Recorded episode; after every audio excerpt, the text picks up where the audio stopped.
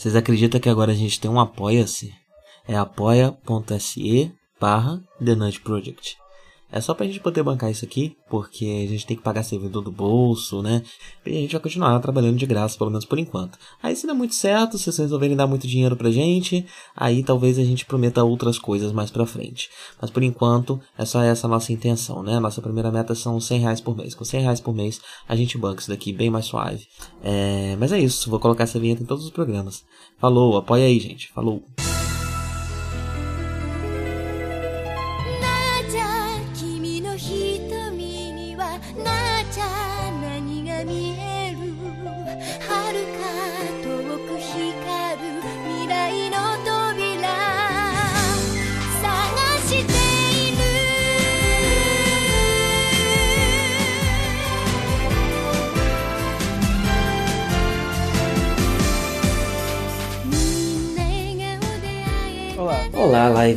Joe. Tudo, bem? Tudo bom. É bom, tudo bem, né? É, é, dentro do possível, tudo bem? Tudo ótimo. tudo bem não, tudo ótimo. Ai, ai. É. Tão melhor, tão bem.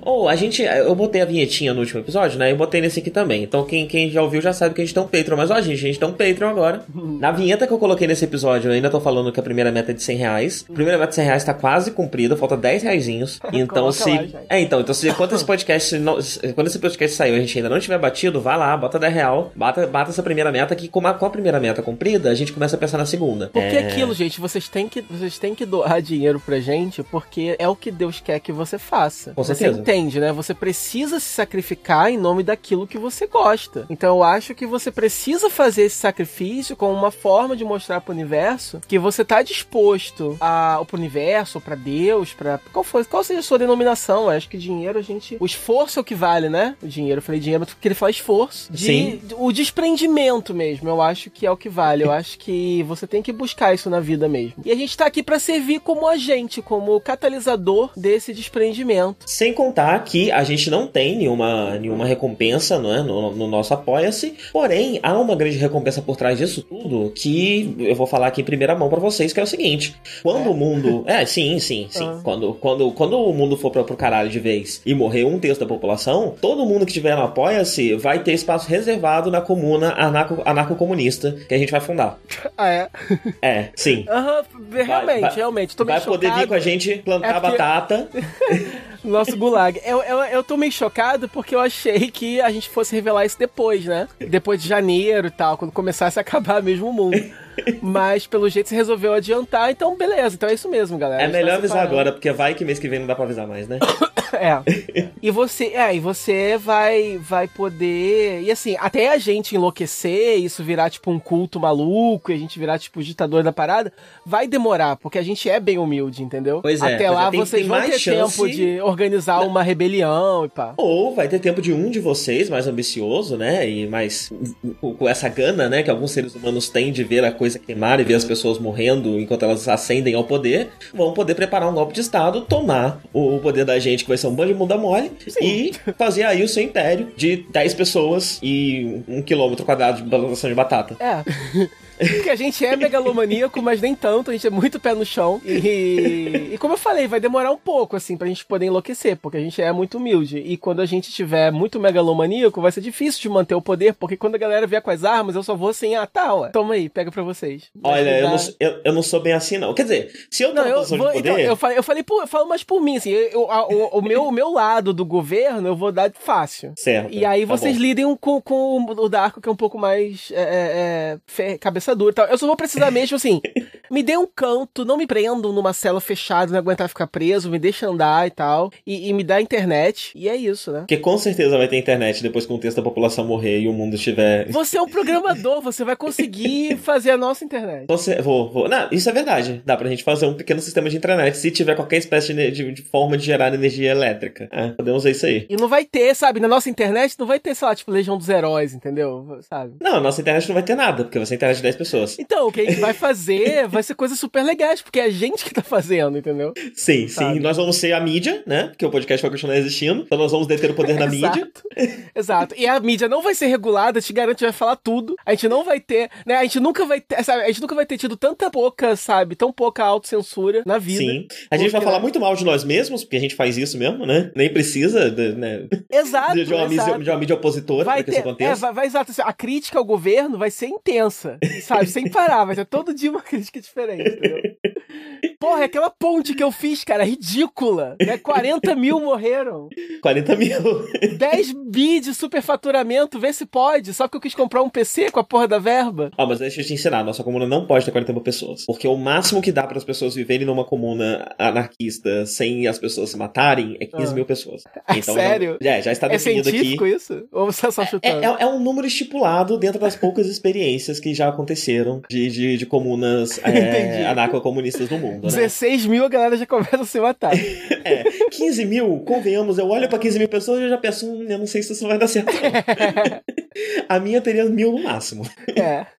Bem, enfim. É... E é isso. Colaborem no Apoia-se e vocês vão poder viver nessa maravilhosa é, distopia que desenhamos aqui. Estou Quanto mais gente colaborar, se a gente alcançar 5 mil reais, 10 mil reais, a gente garante que quando o mundo acabar vai ser desse jeito. Tá, é. E é isso. E se aquele nosso ouvinte bolsominion resolver doar e querer entrar na nossa comuna, a gente faz o quê? Ele vai ter que doar o suficiente pra chegar a 10 mil reais, né? Tá. Ele é o único que tem essa, que tem essa restrição. Tá. Ele precisa doar 10 mil reais pra fazer parte do nosso Tá, comuna. desculpa, ouvinte, a gente não tá. Mas é isso, fazer o quê? É, a gente então. paga deve, pelas nossas, deve, deve nossas escolhas. Deve rolar uns Mad Max pra, mais pra lá, que ele deve curtir mais. Talvez.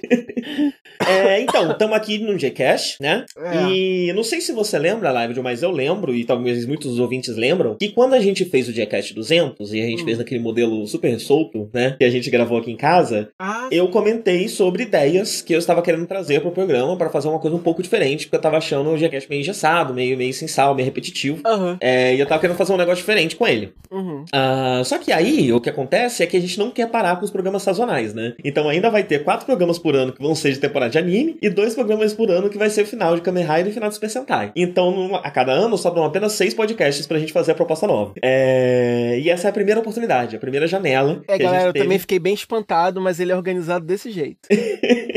É esse é- nível de minúcia que eu tenho que lidar.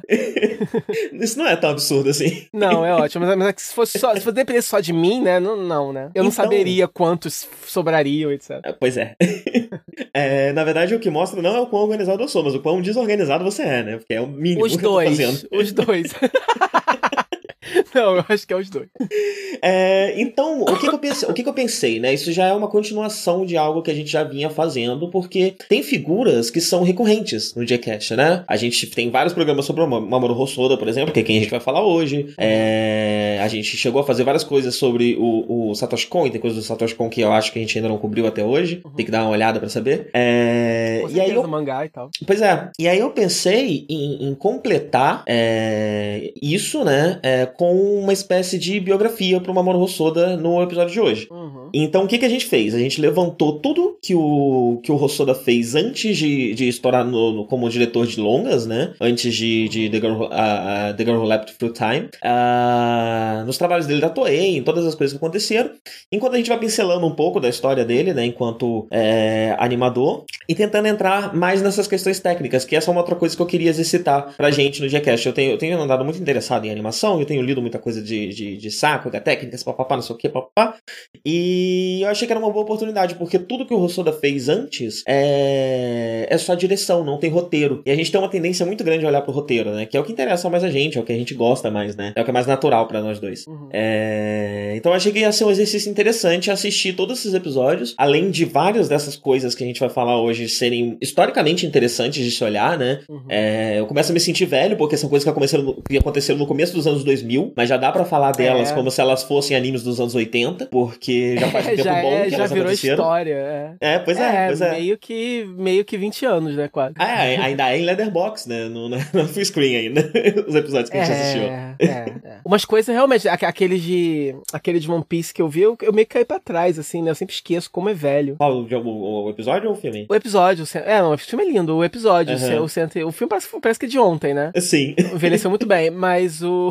o- e, e faz menos tempo também, mas o episódio, o 199, né, de One Piece, nossa, é, muito- é bem datado. É bem cara, de Mas- anos 90, assim. E curiosamente não tem uma diferença tão grande desse episódio pro, pro filme, não. É coisa de um ou dois anos entre um e outro. Engraçado, né? É uma questão de, de, de orçamento mesmo, né? É dos padrões, a TV ainda era como. É, não era, não era, não era HD, enfim, era, era é, é, letterbox, não, não tinha. E tinha pouca grana mesmo investida ali, porque é, um, enfim, um anime shonen gigante que não acaba nunca, então, obviamente, que nem todos vão ser, vão manter uma qualidade aí até o fim. Pois é. Bem, então vamos lá. Recapitulando quem é Mamoru Hosoda, né? Mamoru Hosoda é esse rapaz, hoje já não mais tão rapaz assim, né? Já tem 51 anos. É... Que é um muito- rapaz que exatamente quando ele tinha minha idade, ele tava assim, tendo os big break dele, entendeu? Então eu me deprimi muito lendo a timeline que fazem dele, né? Fala uma timeline dele no site lá do estúdio. E aí é bem deprimente, né? Ele com 15 anos estava enviando animação pra, pra concurso e pá, sabe? Tipo, o cara, ele desde cedo sabia o que ele queria fazer e toda a vida dele foi dedicada a isso, né? Então não é à toa Sim. que ele já jovem, como ele é, ele já conseguiu se tornar um expoente, né, da animação é, é japonesa, né? Ele tem poucos é, lo- longas no nome dele, mas ele tem uma carreira imensa. Que na verdade E nem tão poucos assim no fim das contas, né? Já são quase. Ele, já, ele tá indo pro quinto longa dele, né? Isso já é bastante. Poucos, não, é, tipo, poucos assim, modos de falar, sei lá. É porque animação leva tempo também, a gente esquece Aham. isso. É. Dá a impressão que essas lendas têm, tipo, 40 filmes no cinto, mas nem, tipo, nem dá tempo de fazer. É, pois é, se você É. for juntar o que o Hayao Miyazaki tem, é tipo, sei lá, o dobro do que ele tem no máximo. É, é, é, tem razão. É. É, e o Hayao Miyazaki tem 322 anos, como todos sabemos, né? não vai morrer nunca. É, mas sim, né? Ele decidiu trabalhar com animação muito cedo, foi uma coisa que ele decidiu na adolescência, e ele começou a se dedicar demais e começou a fazer isso daí mesmo que o Live falou, né? A, a mandar pros estúdios. é, No início ele era muito focado em ilustração, né? Os primeiros trabalhos dele ah, eram trabalhos mais, mais estáticos, né? Mais, mais, mais, mais de ilustração mesmo, ah, e menos de animação. Ah, Ele fez faculdade disso, né? Ele deixou de, de perseguir. Na verdade, ele, ele- na, na verdade, ele poderia ter pulado a parte de, da educação mais formal e, e, e, e pega algumas oportunidades que começaram a se abrir pra ele. Mas ele preferiu ficar e estudar primeiro. Sim, E ele aí- é especializado em pintura a óleo, na. Kanazawa, no Colégio de Arte de Kanazawa. E talvez venha daí um pouco da- depois daquela. Da, da assinatura dele em alguns filmes, né? De, de tudo ser mesmo meio, meio tortinho e rascunhado e pintado, e os cenários parecem coisas de óleo também, então de repente tem a ver. Sim, sim. Provavelmente vem, vem muito daí, né? É, E aí ele começou a trabalhar na Toei, né? Quando ele foi. Começou a trabalhar formalmente na indústria. Foi na Toei, foi em 2005. Não, foi antes da Toei. Não, não se sabe direito a, a- quando ele começou a trabalhar na Toei. Essa parte eu não consegui achar muita coisa. Tem- Inclusive, você falou do site. Tem no site oficial dele? Porque eu não olhei lá. Não, aqui ó, nesse site. Como é que é o nome do estúdio mesmo? É. Tio. eu tinha que- é, é, por algum motivo eu achei que você, você tinha esse link. Eu Olha só. Você faz metade da pesquisa e não, não compartilha. Eu esqueci o nome do estúdio. Vendo? Ai, caralho. É. Tira essa parte aqui depois. É.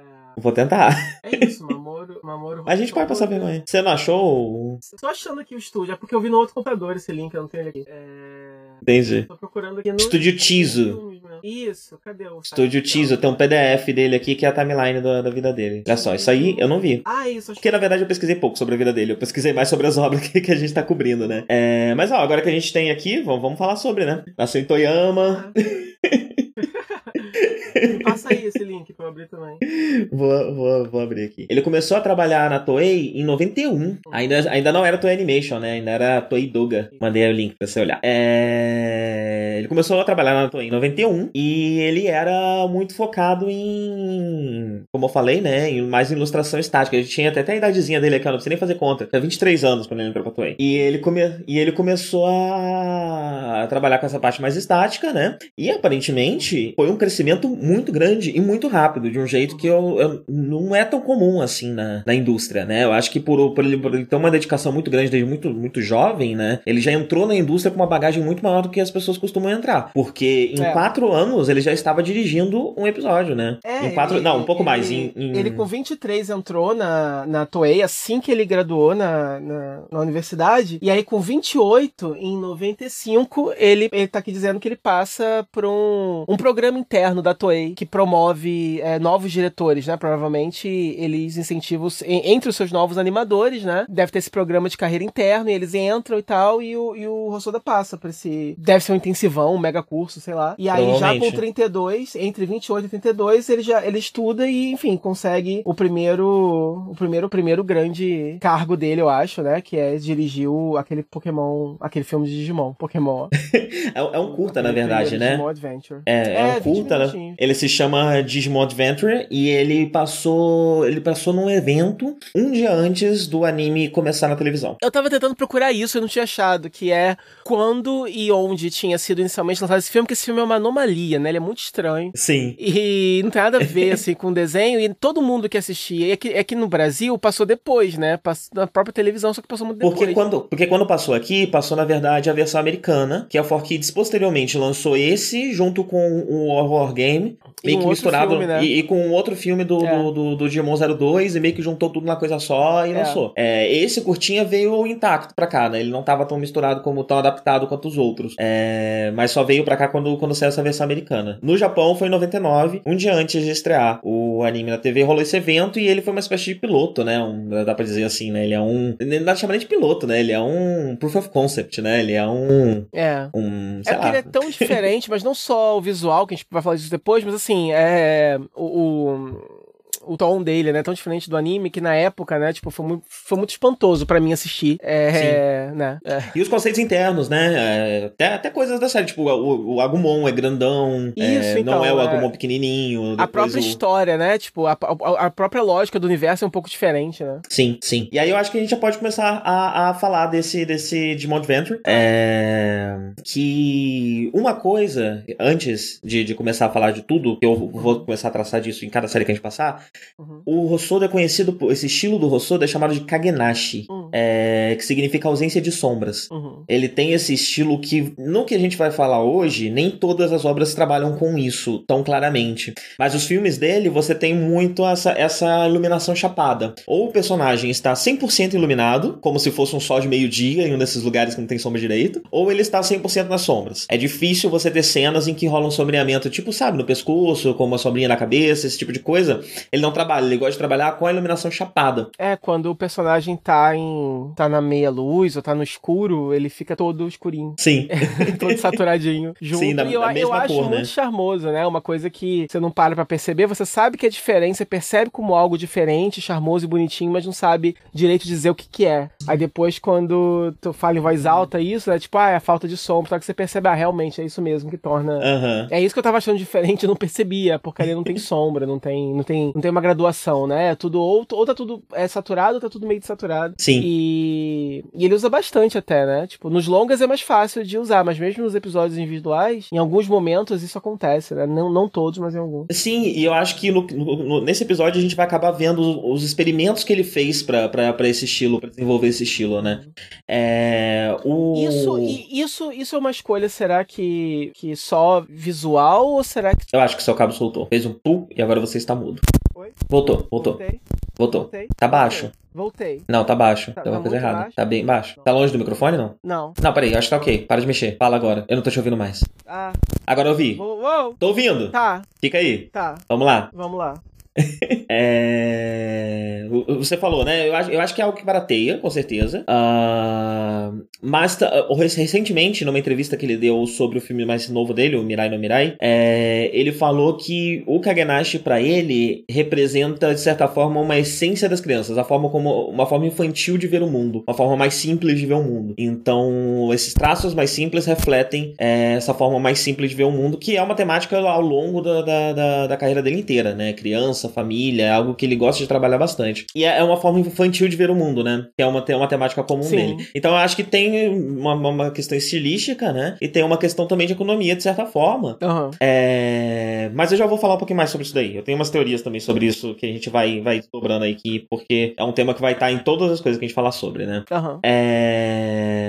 É, nesse, nesse curta do Rossoda, a gente já começa a perceber isso. Você tem um pouco mais de, de, de sombra do que você tem nos filmes dele normalmente, né? É, mas ele, ele trabalha um pouco mais com essas cores chapadas, uh, porém num ambiente um pouco mais sombrio do que o que ele gosta de trabalhar nas obras dele depois mais pra frente, né? Então as coisas ainda são mais sombreadas, não tem muito sol, não tá, as coisas não estão muito claras. Uhum. A, a, boa parte do episódio do, do, do curta se passa à noite, é, e eu acho muito interessante o jeito como ele faz essa sombra chapada das coisas, porque você percebe que ele leva em consideração o tipo de material que tá sombreado. Então a pele, ela tem um, ela fica num tom de sombra mais escuro, mas ainda um tom mais quente, mais vermelho. Uhum. O Coromon, que é rosa, é, ele quase brilha, né, no, no, no escuro, né? Ele, você percebe uhum. que, que, é um tom bem diferente. As roupas já, já, já escurecem um pouco mais. Uhum. É, ele toma um cuidado muito grande com isso. É... E aqui você, você, apesar de ter esse tom mais sombrio, você ainda tem uma liberdade, você sente uma liberdade estilística maior do que o que ele vai ter. E a gente vai perceber isso em todas as coisas isoladas que ele faz, todos os OVAs, todos os filmes que ele faz, você percebe que ele tem uma liberdade artística muito maior do que ele tem nos episódios mesmos das séries, né? É, porque é. aí ele, é, você tá dirigindo, tipo assim, episódio de uma série, uma coisa recorrente, né? Que é uma coisa que tá em andamento. Óbvio, você tem que respeitar mais o. Enfim, a coerência narrativa ali dos episódios que vieram antes antes, né? Mas aí quando você tá fazendo uma coisa separada, então eu acho que eles dão mais liberdade para você fazer o seu, porque é uma história fechada mesmo, separada, né? Então, é... E esse Digimon, e como eu falei, né? Esse curto de Digimon, ele é totalmente diferente da série, não só na, no, no, no, no tom, etc, mas também... Não, não tão, tão diferente assim, né? A série também tem esses momentos sombrios, assim, daquele jeito. Mas. O próprio o traço... episódio dele, que a gente vai falar daqui a pouco, é um episódio que tem esse, um tom parecido, né? É, é. É bem lírico, bem melancólico, né? As histórias uhum. dele costumam ser, ter essa, essa, esse grau de, de melancolia grande. Embora, né, lembrando que nesse caso, nesses primeiros casos, assim, com, quando ele tá trabalhando com outras, com propriedades que não são ideias dele, né? É, não é ele que tá escrevendo, óbvio, né? Tipo. Apesar da gente tá perceber. Dando... Apesar da gente perceber uma certa recorrência, né? De temas ao longo de várias dessas séries. Eu não sei uhum. se é algo que ele pede para mudar, se ele encomenda algo pros, pros, pros roteiristas ou se os roteiristas fazem por saber que são temas que ele gosta de trabalhar com, né? É, eu tava pensando nisso. Talvez seja mais ou menos isso. Talvez eles deem para ele trabalhos que eles saibam que, que, que, vão se encaixar melhor com o estilo narrativo dele, né? Que ele vai conseguir contribuir mais para aquele tema e tal. E ele consegue, uhum. com a direção dele, meio que engrandecer o negócio. Sim. É, e o traço. Opa, mexi. Ai, meu Deus, socorro. Não, tá tudo bem, tá, você tá aí. De barriga sem querer. É, e o traço é bem diferente, né? O, o, E aí é um dos primeiros. Acho que é a primeiro, primeira vez que. que a, que a, quando eu assisti, a coisa que mais me saltou foi isso, né? Quando eu assisti quando eu era pequeno e agora revendo, né? É, esse traço dele todo tortinho. Eu acho isso muito bonitinho, muito charmoso. Uhum. E eu acho que talvez isso também seja feito para simplificar um pouco o, o, o processo e, e, e, e, enfim, poder potencializar o número de quadros por segundo, né? Porque é, a animação ela é mais fluida, né? Do que, o, do que o normal, do que a série, bem mais.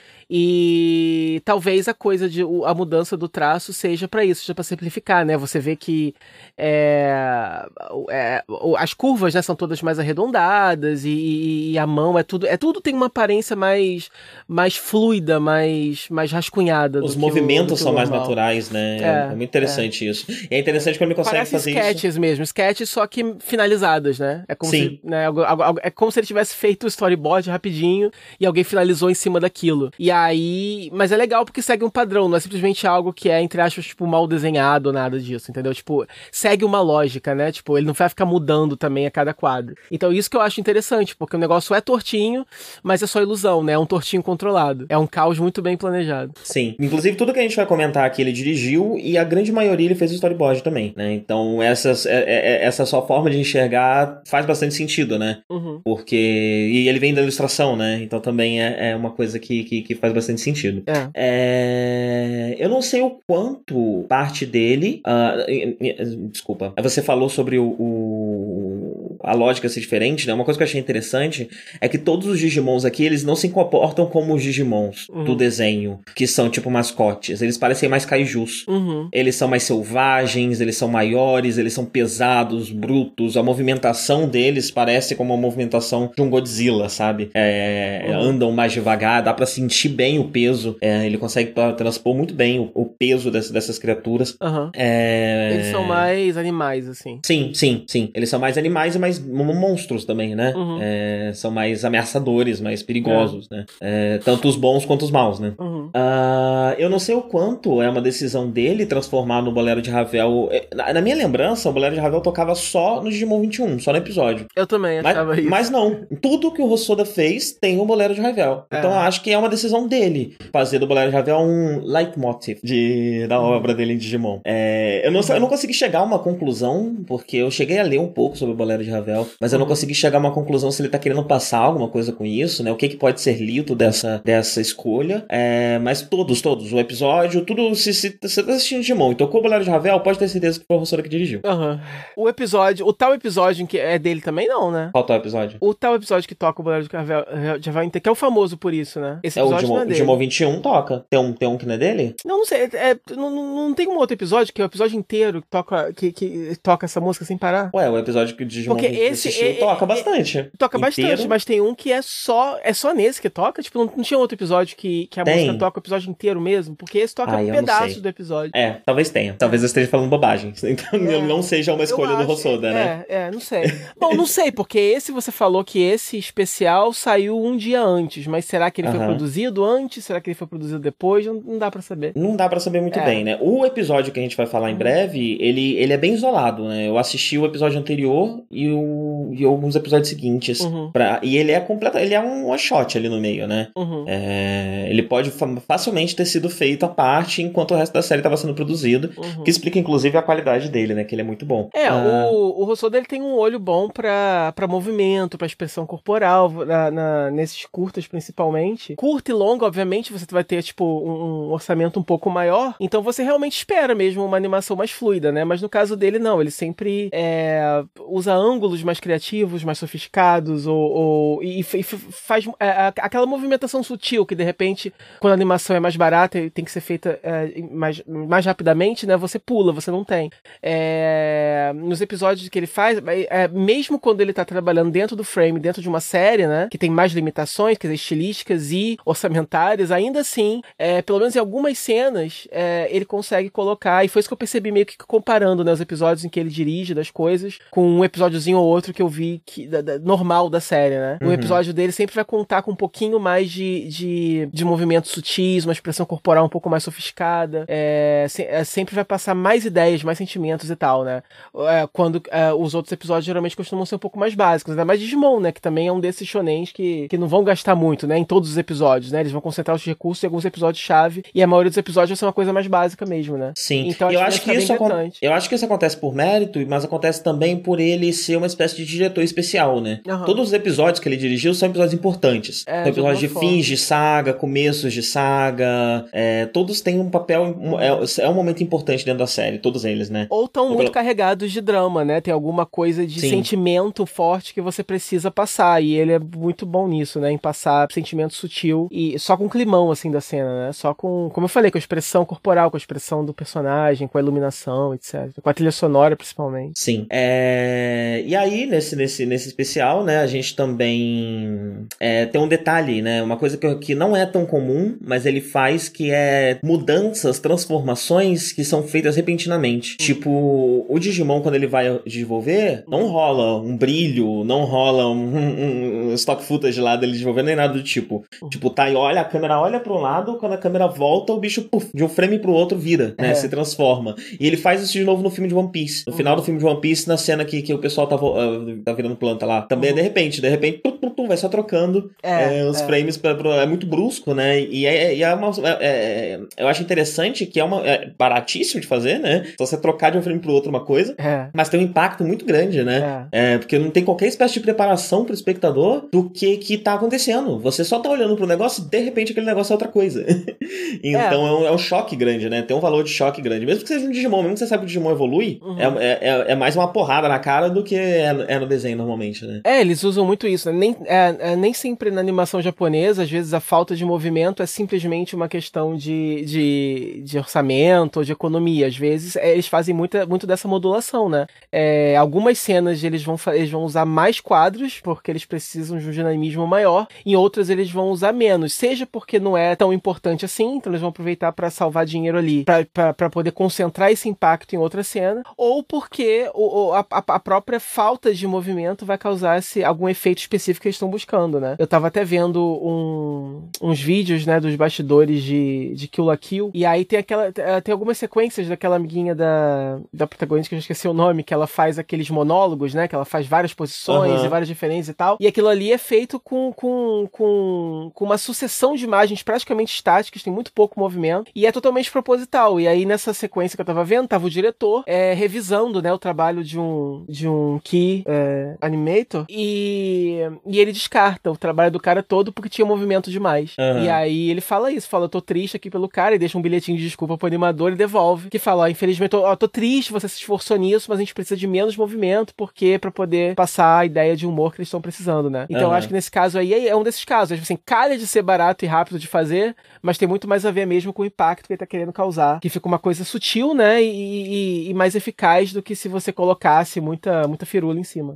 Inclusive, você falou de Key Animator, né? Não é tão relevante pro que a gente tá falando aqui, mas como faz tempo que a gente não fala desses assuntos aqui, uhum. o Key Animator é o animador responsável por fazer a cena-chave, né? Como diz o nome. Uhum. Então ele vai fazer o, os closes, ele vai fazer a, a, os movimentos que precisam ser, os momentos da batalha que precisam ser mais impactantes, ele vai, vai, vai, vai, vai ser a, a chave ali, né? O momento chave das coisas. É, ele vai, e... assim, durante, todo o movimento, por exemplo, né? Então se eu pego aqui, se eu pego essa caneca e levo a boca, tomo um gole e coloco a caneca de novo aqui na mesa, né? Então ele vai fazer os, é, dessa, dessa série de movimentos, eu pegar a caneca, caneca bebê e colocar de volta, ele vai colocar todos, como, é, como você falou, todos os, movimentos, os momentos chave desse movimento, do começo até o final dessa sequência. Apenas os principais é, é, é movimentos que vão guiar depois os in-betweeners, que vão desenhar todos os movimentos que vêm entre um desses entre um frame principal e outro. Sim. É, se guiando pelo. É, quer dizer, o Key Animator ele vai dar o frame de toda a ação e o cara só vai preencher o, o, o entre um frame e outro para poder dar mais fluidez para aquele movimento principal que já foi delimitado pelo Key. Sim, e isso é feito para que, do jeito como, como a animação no Japão é feita em massa, né? Uhum. Isso, é, isso é feito para que os melhores animadores, normalmente os animadores da casa, os mais experientes, façam as Key Animations uhum. e o pessoal que ainda tá aprendendo, o pessoal, ou às vezes terceirizados de outras empresas, às vezes até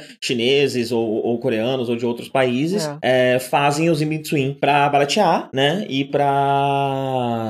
E pra também acelerar o ritmo de produção, né? É, e pra você, e pra você manter mesmo o seu. O seu os, os, os, animadores principais ali perto, né? Do diretor trabalhando no. no que Assim, pra, pra garantir que a série vai parecer uma coisa só, né? Uhum. E aí depois você tem um cara responsável por garantir que o trabalho do. por corrigir toda a arte, né? E garantir que o trabalho dos in-betweeners vai bater com a, a Key Animation e ficar uma coisa. E, e, a costura não vai aparecer, né? Vai aparecer uma coisa que realmente é desenhada por uma pessoa só. Tanto que é comum, né? Esses posts tipo, ah, a animação de Naruto tá uma merda. E coloca um monte de frame dos personagens tortos. O que eles estão fazendo é pegando um frame de mi um milissegundo, que é. provavelmente você só vai conseguir ver se você pausar, é. É, e dando destaque para ele, né? Porque Mais ou menos, né? De Naruto não sei, porque... Não, não é sempre isso, obviamente. Tem, não, às mas é vezes... é porque, é porque eu, eu, sei que de Dragon Ball Super, o que, o que o povo tem pausado aí não é só o frame de meio segundo, não. Você vai ver o anime, você quase vomita. Tem uns negócios assim, Toei, porra, que que é isso, velho? É muito mas... engraçado, né? A Toei, ela dá um... ela é uma empresa que dá uma liberdade criativa muito grande pro, uhum. pro, pro, pros seus diretores. Eu tô assistindo o Precur. Precur tem umas coisas incríveis, incríveis. Eles chamam, eles têm lá dentro diretores de altíssimo cacife. Uhum. Só que você percebe que não são todas as séries que recebem esse cuidado muito grande. Alguns, especialmente as séries que, que tem um público mais amplo pro exterior, eles dão uma cagada maior. Eu é... acho que é onde o sucesso é mais garantido. A gente fala de brincadeira, mas eu acho que deve ser, deve ser por aí mesmo, entendeu? Uhum. É, por exemplo, Dragon Ball, eles sabem que não precisam se esforçar tanto. Porque uhum. é uma coisa que meio que se vende sozinha, então eles fazem o, o, mínimo. Eu acho que só pode ser isso, porque não tem explicação. Dragon Ball Super, é, toda vez que eu leio alguma coisa de Dragon Ball Super, dá um animozinho pra assistir, porque o poder da nostalgia é forte, né? É, eu mas, também sinto muito. É, toda vez você dá a impressão que você tá perdendo a sua vida, uma parte da sua vida tá sendo perdida, porque você não tá no, no não faz parte da conversa, né? Dragon Ball Super. Uhum. Mas cada vez que eu tento parar para assistir, sem brincadeira, não dá, porque o anime é muito parado, é muito muito pouco inspirado, não tem nada assim É, verdadeiramente eu sei que assim, maneiro. grandes episódios, tipo Última Batalha de Saga, não sei o que, é bem animado, é da hora, é bem feito. Mais ou menos. Mas o resto, Mais ou menos. Eu nunca vi em Dragon Ball, por exemplo, em Naruto, é, eu nunca parei pra ver o anime de Naruto mesmo, né? Mas eu vejo, eu sempre tô vendo no YouTube, porque eu gosto, fico curioso pra, pra ver as lutas e coisa e tal. Então eu tô sempre vendo compilações, assim, de melhores cenas de ação e tal. É, pode não ser muito frequente, mas pelo menos em Naruto existem cenas de ação que são muito bem feitas e muito mais legais do que qualquer coisa que já tenha sido feita em Dragon Ball. e não tem muita explicação, né? Tipo, poderia alguém sentar e dar uma, uma cena de ação digna pra Dragon Ball, né? Que não seja só um bando de gente se porrando em três frames, em, em, sabe, suce- é, em- repetindo em loop, né? Eles colocam, eles colocam três porradas em loop pra sempre nos caras, e eles ficam lá lutando, e é isso, sabe? Tipo, porra. Isso depois de passar 20 minutos conversando, né? Então, essa crítica clichê de Dragon Ball, que eles estão sempre mais parados do que fazendo alguma coisa, é, nunca foi tão verdadeira como hoje em dia, assim. É muito revoltante pra mim. ah, vamos voltar, vamos voltar pro Vamos Rossoda. voltar pro Rossono, que nunca fez. Olha só que legal, dei um movie de Dragon Ball. É que hoje em dia ele não vai querer, né? Mas Né. cê- eu go- gostaria que, tive, que, que isso tivesse existido antes dele ir pra sua carreira é, é, autoral solo. Que ele tivesse dirigido alguma coisa de Dragon Ball e alguma coisa de Naruto, nesse estilinho próprio dele que ele fez o movie de, de One Piece e de Digimon. Sim, ele nunca trabalhou, ele nunca dirigiu o Dragon Ball, mas ele foi que animator de Dragon Ball Z, de um episódio específico de Dragon Ball Z, Uau. E dos dois filmes Nossa. do Broly. Os dois filmes Ok. do Broly que, anim, que animation do, do Mamoru Hosoda. Massa. É... Bem, aí, esse episódio, esse, esse curta também tem um elemento que agora eu vou falar, já vou entrar no Digimon 21, né, o 21º episódio de Digimon, Uhum. ah, que é mais visível no episódio do que no, no, no filme, né? Uhum. Né, nesse curta. Ele trabalha com ambientes. é, eu, percebi ele fazendo isso mais em Digimon do que nos outras, nas outras coisas que a gente assistiu. Ele trabalha com ambientes de uma forma muito sólida. Você conhece o apartamento do Tai. Você conhece cada canto da sala do Tai. Você sabe pra que lado fica a, a cozinha, pra que lado fica o verdade. quarto, pra que lado fica cada coisa. Você conhece direitinho o espaço. É, ele faz questão de te apresentar o espaço no episódio. Você vai percebendo que ele vai mudando a direção da, da câmera. Então tem um quê de teatro, né? Uhum. Parece um cenário de teatro e os personagens vão se posicionando ali. E eu digo que no episódio 21 isso E fica a ainda mesma casa, né? Igualzinho. Pois é. Não, no, no, no, no caso do, do Boku no War Game, o 21 é a mesma casa. Uhum. Mas o curta é uma outra casa. Ah, muda? É uma outra casa. Ah, tá. É porque eu É tinha diferente visto, a casa. Eu tinha visto o, o Wargame antes, é, a- a- logo antes do, de ver o episódio, daí, tipo, ficou na minha cabeça. O Tai Ah, se eu mudou, achei que a primeira- aparentemente.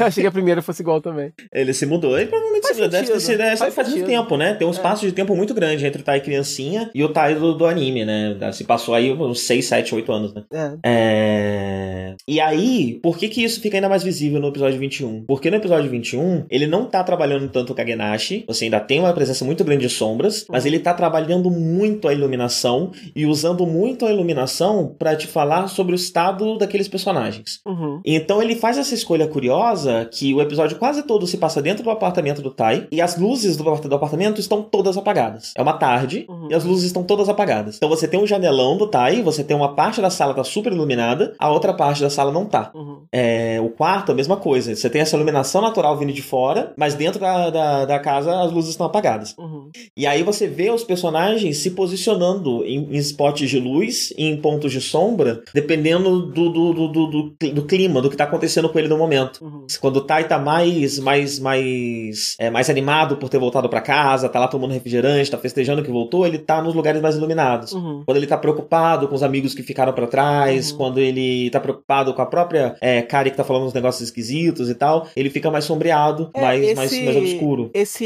esse episódio, né, é justamente isso. É uma espécie de. Eles estavam. Enfim, eu, eu não vi o que veio antes, então eles estavam em alguma aventura qualquer. É, é o final da saga do Etemon. A Ah, saga tá. do Etemon, ela é uma saga meio filler. Aham. O episódio é ruim, mas ruim. É, um- é muito O mal episódio animado. que vem antes? É muito, Ah. muito, muito mal animado. Então vamos E é, guardar a grana. e é assustador, porque no final do episódio o Tai volta pro mundo real. Aham. E a última cena do episódio anterior se passa no mundo real. Aham. E, e já é com a direção do Rossoda. Ah, então, de repente, aquele episódio bosta Fica vira bom. um negócio lindo, maravilhoso. É.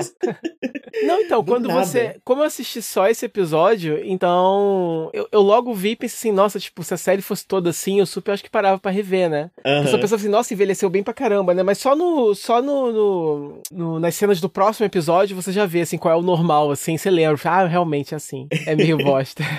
Sim, sim. É, Mas ele faz esse trabalho de, de- sombra e luz muito forte, né? No Boku no Wargame, ele vai evoluir isso pra um outro nível ainda, que eu Uhum. já falo sobre quando a gente chegar lá. Não, mas é só, só, pra terminar de completar, de falar só Ah, é, rapidamente do episódio. Então, é, é no final da luta anterior, ele é sugado pra um buraco lá e cai no mundo real. Então é a primeira vez, é, desde que a série começou, né, que, ele, que, que alguém do grupo volta pro mundo real e trazendo um Digimon junto. E ele vai pra casa e encontra a irmã dele, que a Hikari, né, que é a primeira vez que ela aparece também, né, na série. Sim, sim, ela tinha aparecido só no curta, né? É. Ela tá no curta. O curta, a gente falou sobre, mas não falou sobre a trama, né? No, no curta é o Tai e a Kari muito pequenos, a Kari muito bebezinha e o Tai criancinha, bem novinho, Uhum. é, se encontrando pela primeira vez com o Digimon. E esse episódio 21 é o que canoniza o curta como parte da série. Por mais que ele tenha muitas diferenças, É. é, ele diz que não, realmente. é, o Coromon esteve na Terra é, quando eles eram bem crianças. O Tai não lembra por algum motivo, mas a Kari lembra. É, é- é muito estranho isso, porque o episódio realmente não se encaixa com.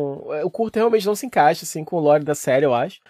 E não tem explicação nenhuma também pra pra ninguém lembrar, enfim, o porquê que o, o porquê que o, o Coromon, né, o Agumon se comportou, se comportava daquela forma, nada disso é, é mencionado.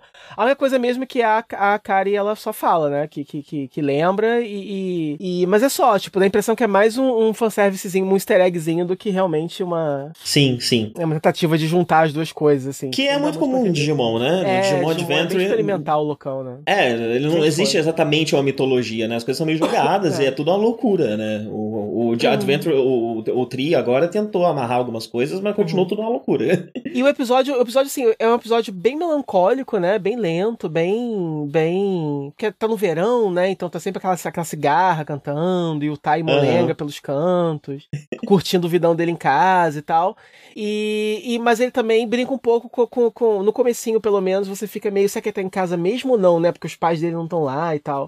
E, só que depois não, confirma que ele realmente tá. Tá Ele no acha que passou meses, né? ele não sabe direito quanto tempo ele passou fora, não sabe se são dias, meses, anos. E ao mesmo E dia. aí- E descobre que ainda é o mesmo dia que ele, que ele sumiu, né? É. É, Quando ele chega, isso é uma coisa muito legal também. ah, nos o- eu- eu- todas as séries que a, gente, que a gente vai falar aqui, eu assisti pelo menos uns dois episódios, além do, do episódio do Rossoda, Uhum. né? E o Rossoda toma um cuidado muito grande com os figurantes. Uhum. É, o mundo do Rossoda parece mais vivo do que o mundo de outros diretores. Aham. Tem mais gente passando, tem crianças brincando, tem Uhum. coisas acontecendo no fundo é, dele, né? As, cidades são povoadas, os cenários são realmente povoados, né? Uhum. É, e isso fica, fica bem, bem visível, assim, quando ele chega, né? O Tai chega no meio de um monte de gente, né? Rola umas comoções porque o Coromon tá lá e tudo mais. É, Ele e tem gosta muita de coisa. retratar a cidade, né? Ele gosta da ambientação do, da onde a história tá se passando. Sim. E aí tudo parece bem, tudo sempre fica bem realista mesmo. Sim. E você falou do, do, do, do- do ritmo, né? Uhum. Eu acho que o episódio tem mais um tom bucólico do que um ritmo lento. Eu acho que É. de- as cenas não são exatamente devagar, né? Os cortes Não, é são bem rápidos, dinâmico as coisas. que- É tudo bem dinâmico, né?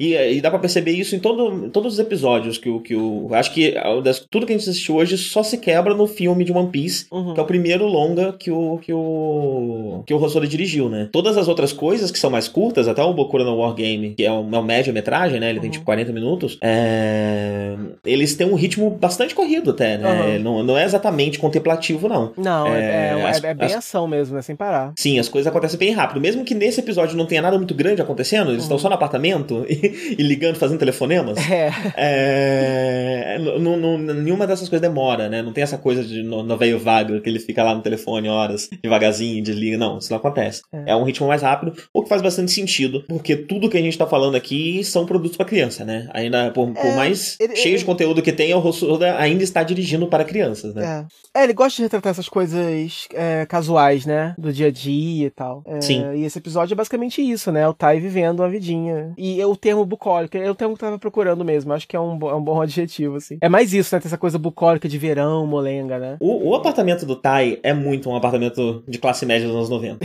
Quando- é- tem uma cena específica que ele se joga no sofá e dá um close na mesa de centro, Aham. que tem um cinzeiro e dois controles, um na televisão e um no videocassete. que eu fui transportado, assim, para um apartamento de algum colega do colégio. Aham, aham. Minha casa nunca teve muito esse clima, né? A gente. Mas eu, mas eu, sei lá, em alguns momentos da minha vida eu estudei em colégios particulares que tinham pessoas um, um pouco mais de dinheiro. Então eu Aham. frequentei esse cl- clássico apartamento de- de- da classe média. E é muito parecido, é muito parecido. É sim. A, a ausência dos pais também é uma coisa muito de- da classe média, né? É. Ninguém tinha pai presente no momento nenhum. É, tava sempre trabalhando, é. Tipo, é. a criança sempre sozinha em casa, no máximo com, com alguém pra ajudar a cuidar, ou alguém que tá limpando a casa, sei lá. Sim, sim. E o menino de 10 anos que tem que cuidar da menina de 5. É. E a vista É. é incrível da, do AP dele, né? Aquela, aquela roda gigante. Sim, sim. Que Ele no Boku no Wargame bem. tá lá também, né? É. O, quê- o quê? Eu não sei. Ou no Boku no Wargame a roda É, gigante aparece exato, também, exato. né? Eu não sei se é é um ponto turístico do Japão, será Não aquilo? sei, não sei, mas eu sei Eu que o não Tai sei também. mora muito bem, lá por quê. Mora mesmo. Os pais do Tai são, são endinheirados aí. É. É... Eu, é, talvez seja o Big O, não sei. Tem, tem algumas coisas aqui, tem alguns, algumas rodas gigantes por Tóquio, mas eu não sei se alguma delas é no meio da cidade, tipo aquela que tem em, To- em Londres, né? Londres, é. Não sei também. É... é isso, né? Esse episódio, além de todas essas coisas, ele tem ah, algum algo que é recorrente na obra dele, né? Que é usar a imagem, casar a imagem com o tema, né? Então, quando- enquanto o Tai tá entendendo que não passou tanto tempo na Terra, ele tá, você acompanha o olho dele olhando para um relógio, olhando para o calendário, Uhum. é, olhando para todas as marcações de tempo em volta dele para entender o que tá acontecendo e você vai completando o raciocínio junto com ele, né? É, o, esse episódio tem bastante disso, né? Ele tem ritmos muito bons para cenas específicas, né? Quando, quando o Kojiro aparece, o Kojiro, como é que era o nome dele em. em- era Kojiro, é Kojiro mesmo, gente? Sempre esqueço o nome dele em japonês. O Easy. Ah, sim. Acho que é Kojiro o nome dele em japonês. É, quando ele aparece no computador, que ele aparece no computador meio lenha ali, né? Aham. É até interessante que ele tá com os olhinhos meio caídos. É, eu fiquei, eu fiquei tá assim. igualzinho a Len. É, eu não lembrava dele direito no anime mais, né? Porque eu já esqueço tudo. Aí eu falei assim, "Pô, peraí, a olho dele era assim mesmo? Ou ele tá, ou é- ou ele tá só com sono, sei lá. É, então, não, é só, só estileira. É. Só que antes dessa cena acontecer, você. O- enquanto o Tai tá andando pelo apartamento, você vai sendo apresentado, no fundo, pelos eletrônicos que tem na casa. Uhum. Então você vê o ar-condicionado, ele liga o ar-condicionado, você vê a televisão, você vê o videocassete, você vê o computador. Depois que você vê tudo isso, tem essa cena dramática em que as coisas. O Kojiro aparece e as coisas vão se desligando, né? Uhum. E o Digivice acena, acende, né? É... Então ele trabalha com um ritmo muito bom pro, pro episódio bucólico. Sempre que algo acontece, esse algo acontece num ritmo muito impactante. Uhum. É, muito bem pensado, muito, muito, muito bem planejado, né? Bem utilizado. Uhum. É, E aí tem dois pontos de, de, de, de, de atenção aqui para esse episódio que eu quero falar com você. O primeiro é a. ainda é sobre direção, né? Que é a cena de batalha no final. É, Ela é uma cena relativamente curta, né? Aparece um Ogremon e o. o... o Agumon e o Ogremon vão lutar, né? E aparece simplesmente do nada, aparece um buraco no céu e tem a oportunidade deles voltarem pro Digimundo e nada disso é explicado. É, mas ele precisa escolher se ele vai ou não pro Digimundo, né? Essa cena eu achei interessante porque quando o, o- esse buraco aparece, né? Todo o, o- cenário toma uma coloração mais parecida com o curta. Uhum. Tudo fica mais azulado, tudo fica mais noturno, mais, mais sombrio, é, enquanto o Tai precisa tomar essa decisão. E essa cena de batalha também é interessante que ela, a- a- da mesma forma que ele toma muito cuidado com o ambiente, na cena de batalha há uma consciência muito grande do ambiente também. Uhum. É, os bichos vão subindo os prédios, né, e lutando no ar e pulando. É, dá pra ver que ele usa o cenário também é, pra ação que tá acontecendo, né? O cenário e os personagens não estão deslocados um do outro. Uhum. Ah, mas a outra coisa que eu queria te falar, eu acho que é uma oportunidade pra gente falar sobre isso aqui, Hum. apesar de não ser tão so- sobre o Rossoda. Você conhece a polêmica do incesto desse episódio? Polêmica do incesto? Sim.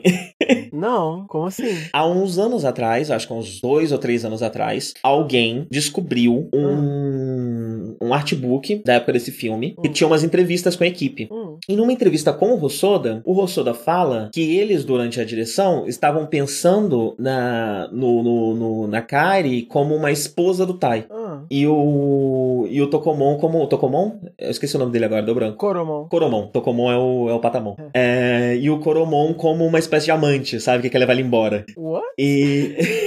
Sim. Ok. E aí isso repercutiu muito na época, né? Várias pessoas fizeram vídeos sobre o assunto e tudo mais, é, para saber se realmente. E eles falam, tipo, que, que, que ele fala meio que com todas as palavras que eles, ele estava dirigindo Karitai como uma espécie de romance. Ok. O que, que você acha?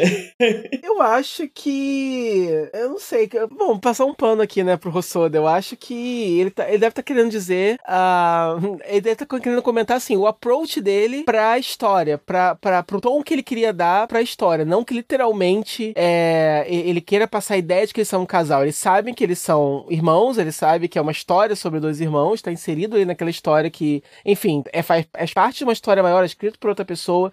Eu acho que é mais. É, é como um ator que, que, de repente, pra conseguir interpretar alguma coisa, associa na cabeça dele com alguma outra que faça mais sentido pra ele, ou que ajude ele a se conectar com aquele sentimento, né? Que às vezes não necessariamente é o contexto do papel que ele tá interpretando. Então eu acho que é mais ou menos isso. Eu acho que pra ele se conectar com a história e passar o tom que ele tava querendo passar, ele da cabeça dele encarou dessa forma, né? É uma bela passada de pano. Você tá de parabéns. Você ficou Mas eu, brilhando. não, mas eu acho que é realmente isso, entendeu? Por exemplo, é igual, por exemplo, é, assim, muito mal comparando, mas porque não tá me ocorrendo outro exemplo agora de, de improviso, mas, mas sei lá, o ator precisa chorar numa cena, né? Então na cena ele perde a, a mãe e tem que chorar. E aí o ator lembra lá, da cadela que ele perdeu há dois anos atrás, que emocionou muito ele, ele vai chorar ali. Quer dizer, ele tá pegando uma outra experiência pra poder ajudar ele a conectar naquela ali. Só que quando a gente for Aham. assistir o trabalho final, a gente não vai estar vendo alguém chorando pela cadela, a gente vai estar vendo o personagem chorando pela mãe dele, porque é a história que a gente tá vendo, que a gente tá acompanhando, né? Independente de que, aí, de repente, o diretor, na hora de filmar, é, para poder passar a- a- a- a- o tom que ele queria, ele imaginou que, que era ele quando, sei lá, perdeu uma viagem pra Disney, quando ele era criança, que foi uma coisa que marcou muito a vida dele. E coisas assim, eu acho que cada um ali dentro do processo artístico tem o seu próprio. leva a sua própria experiência, né, pra história, mas não necessariamente quer dizer que. É... Enfim, eles não estão querendo dizer exatamente que o Tyler tá pegando a irmã dele, entendeu? Aham. Não, isso com certeza. É, eu iria um pouquinho além, porque o, o Rossoda gosta muito de trabalhar com família, né? É, e por, a gente não pode jogar fora a psicanálise, né? Então, esse tipo de relação que parece uma relação amorosa entre pessoas de família Uhum. e o tipo de coisa que se constrói na cabeça da criança enquanto ela tá crescendo e tudo mais, Uhum. é, são coisas que podem estar ali, né? Eu acho que, sei lá, eu acho que você já deve ter tido contato com, sei lá, irmãos, uma irmã ma- mais nova que tem um irmão mais velho, ou uma, uma prima mais nova que tem um primo mais velho, ou uma sobrinha que tem um tio, ou coisa do tipo, Uhum. que tem, nutre uma certa paixão é, por essa figura mais velha. Uhum. É, e o contrário também, né? Também tem um menino, eu usei só exemplos femininos mais novos e masculinos mais velhos, Uhum. é, porque é o exemplo que a gente tem no episódio, né? Mas o contrário também acontece. É, uma, uma espécie de paixão ali, né? Um ciúme, uma coisa mais. é, que, que se você colocar em termos adultos, é, vai se traduzir de uma forma parecida com o que o Rossoda falou, né? É, então eu acho que também tem um pouco disso, de construção de personagem, Uhum. do que ele tá colocando ali, né? É, e aí a gente pega todas as coisas, né? O Rossoda era jovem quando fez, estava em 99, quando escreveu isso daí, ninguém se importava muito em 99 com isso, ainda mais no Japão, né? É. Isso não era problema pra ninguém. É. Então, acho que tem muito disso. Mas. É, muita coisa se perde ali na, na- na- própria tradução também, né? Então não tem como saber exatamente também o que, que ele tava querendo dizer, né? Tipo, só se a gente pudesse realmente estar na hora e pedir um esclarecimento. Né? Como assim, sabe, seu Rossono? Aham. Provavelmente o repórter que, que pegou essa declaração se importou muito, porque também era japonês, né? Aí entendeu na hora o que ele queria dizer. Sim, ah, ok, sim. faz muito sentido, eu não preciso de uma follow-up question, né? Aí ficou o resto do mundo assim, como assim? Preciso sim, peraí. Volta ali. é. Volta, volta uma pergunta pra trás, por favor, que eu ainda não entendi. É, é uma merda isso. Sim. E aí o Tai volta pro Digimundo, né? E a última cena que a gente tem já é de volta no Digimundo. Eu não sei se essa última cena é, é- ainda é dirigida pelo Rossoda. Uhum. Meu palpite é que não. Ah, que ela já tem uma estética diferente, né? Uhum. E ela nem, nem mostra o rosto do Taio, tá? Aparece de costas. É... Até pra não dar. Porque tem- no- eu que assisti o episódio anterior, rola um choque, o traço muda consideravelmente quando tá na mão do Rossoda. Sério? É, é, é. Então o personagem meio que se transforma. Parece que começou outro anime, de repente. É, não é só a questão da fluidez da animação, esse tipo de coisa, não. O traço muda também, né? A iluminação. Não, mas, é, e, mas isso é uma coisa também, né, que hoje em dia não acontece muito, pelo menos eu não percebo muito, nem com, é, nem com esses animes shonen mesmo, que são feitos mais, mais rapidinho, mas principalmente com Naruto mais antigo e com Dragon Ball, que é o que, é o que eu mais, que, é- que é o que eu acompanhava e que eu realmente percebia, né, essa coisa de que quando você, quando você terceirizava os episódios que eram, né, de, de, de estúdios diferentes, assim, você percebia uma diferença muito grande, não tinha muito por algum motivo misterioso, não tinha muito isso que eu falei desse controle de qualidade da- da- dessa figura lá que, que desse animador responsável, né, esse diretor responsável por manter tudo coerente é, visualmente, né, para garantir que o trabalho de todos os estúdios pareça o mesmo. Então, por exemplo, em Dragon Ball você até sabia, né, de qual, qual episódio era de qual estúdio, porque mudava tudo, mudava Então, tudo, mudava isso- isso o, isso ainda o acontece traço, bastante. mudava, mudava a cor, mudava tudo. Hoje eu, eu, eu nu- nunca vi nada moderno que tenha acon-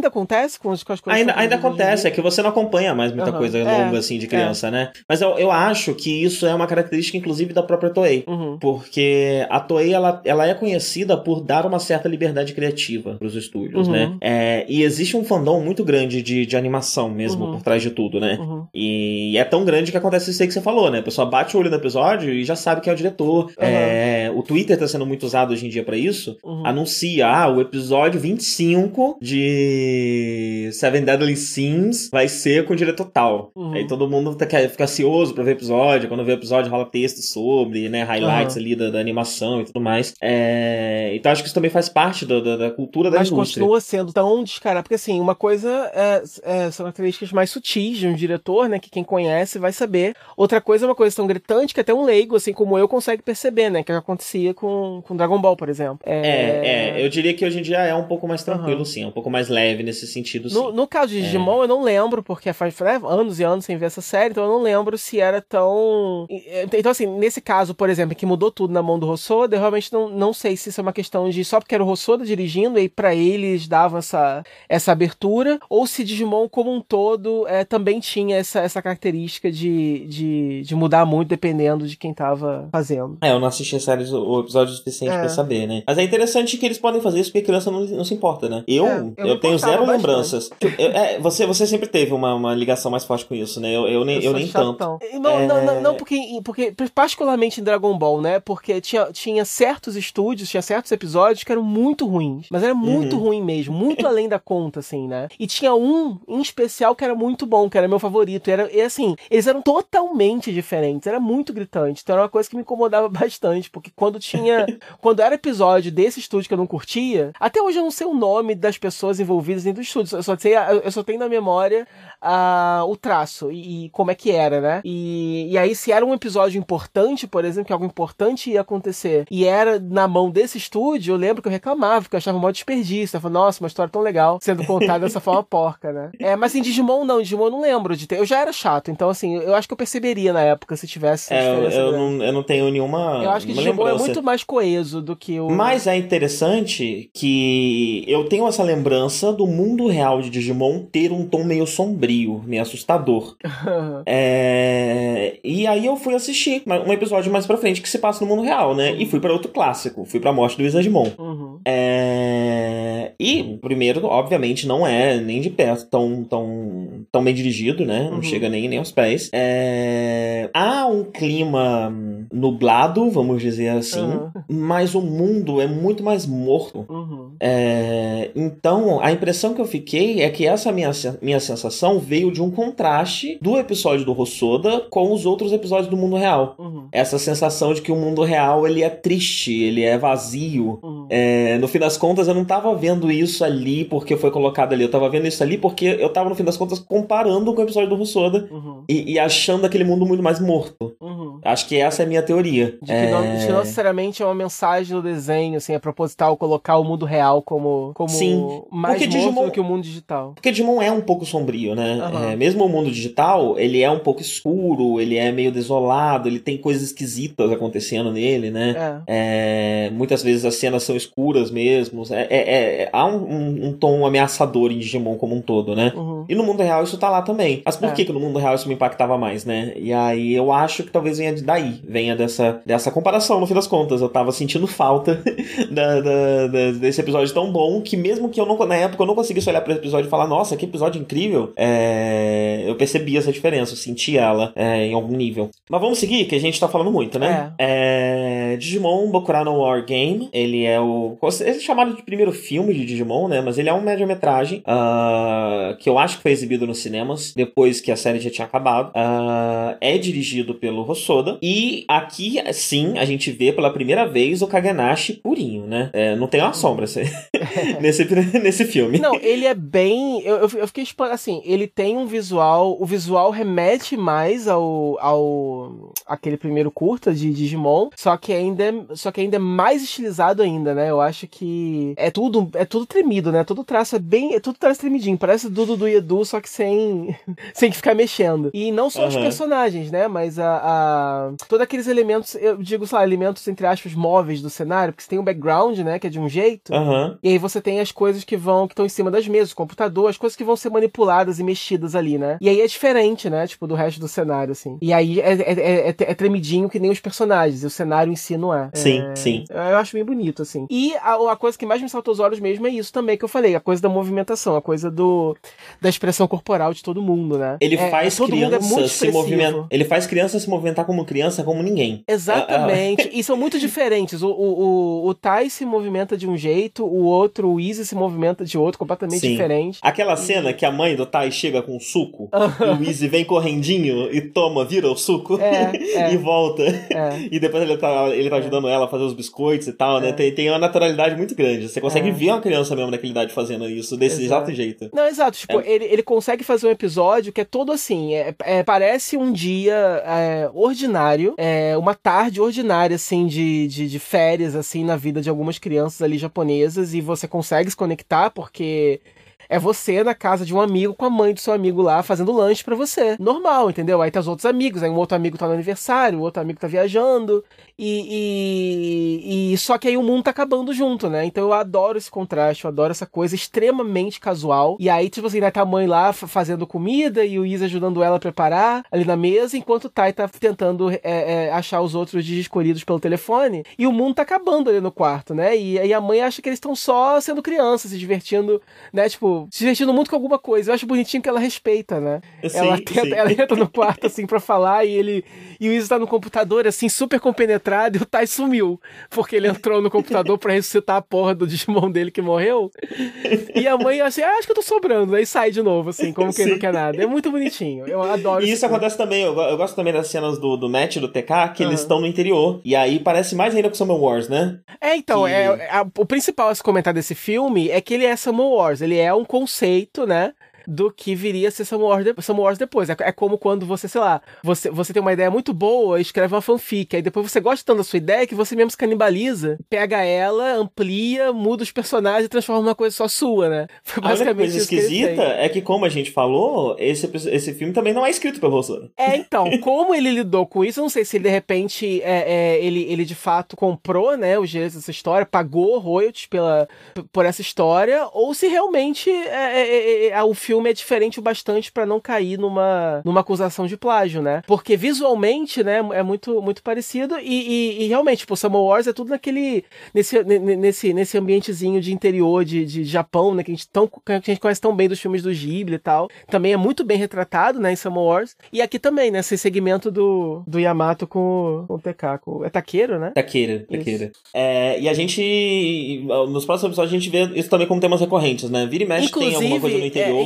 inclusive, um- várias coisas. Esse movie a gente viu a, um sub, né, da versão japonesa, a versão americana, que provavelmente deve ter sido a versão que a gente viu na TV. Só que a gente não tem como lembrar agora. Ela tem vários momentos cortados, né? É, Eu Uhum. tava lendo o momento, aquele momento da. Quando a roda gigante sai do controle, isso não tem no filme, não sei porquê. É, o momento em que o, o TK e o Matt estão indo de casa em casa achar um computador pra poder usar. Parece que isso também não tem na versão americana. Tem várias coisinhas que eles mudam. Ah, é ótima essa parte. É, muito legal, muito legal. E mostra as pessoas do campo, né? É. Do mesmo jeito que o Rossoda anima a criança muito bem, ele anima velhinho como ninguém. Ele Os- ama velhos- animar um velhinho. É, eu, eu, te- eu tenho uma memória daquela avó deles muito forte, aquela piada que. Quando o, o, o Tai tá tentando passar o recado pra eles, né? E ela tá falando com ele pelo telefone sem entender nada. E ela Aham. vai e desliga na cara dele. Eu, tenho- eu, eu vi aquela cena, voltou na minha cabeça como se eu tivesse visto ela ontem, sabe?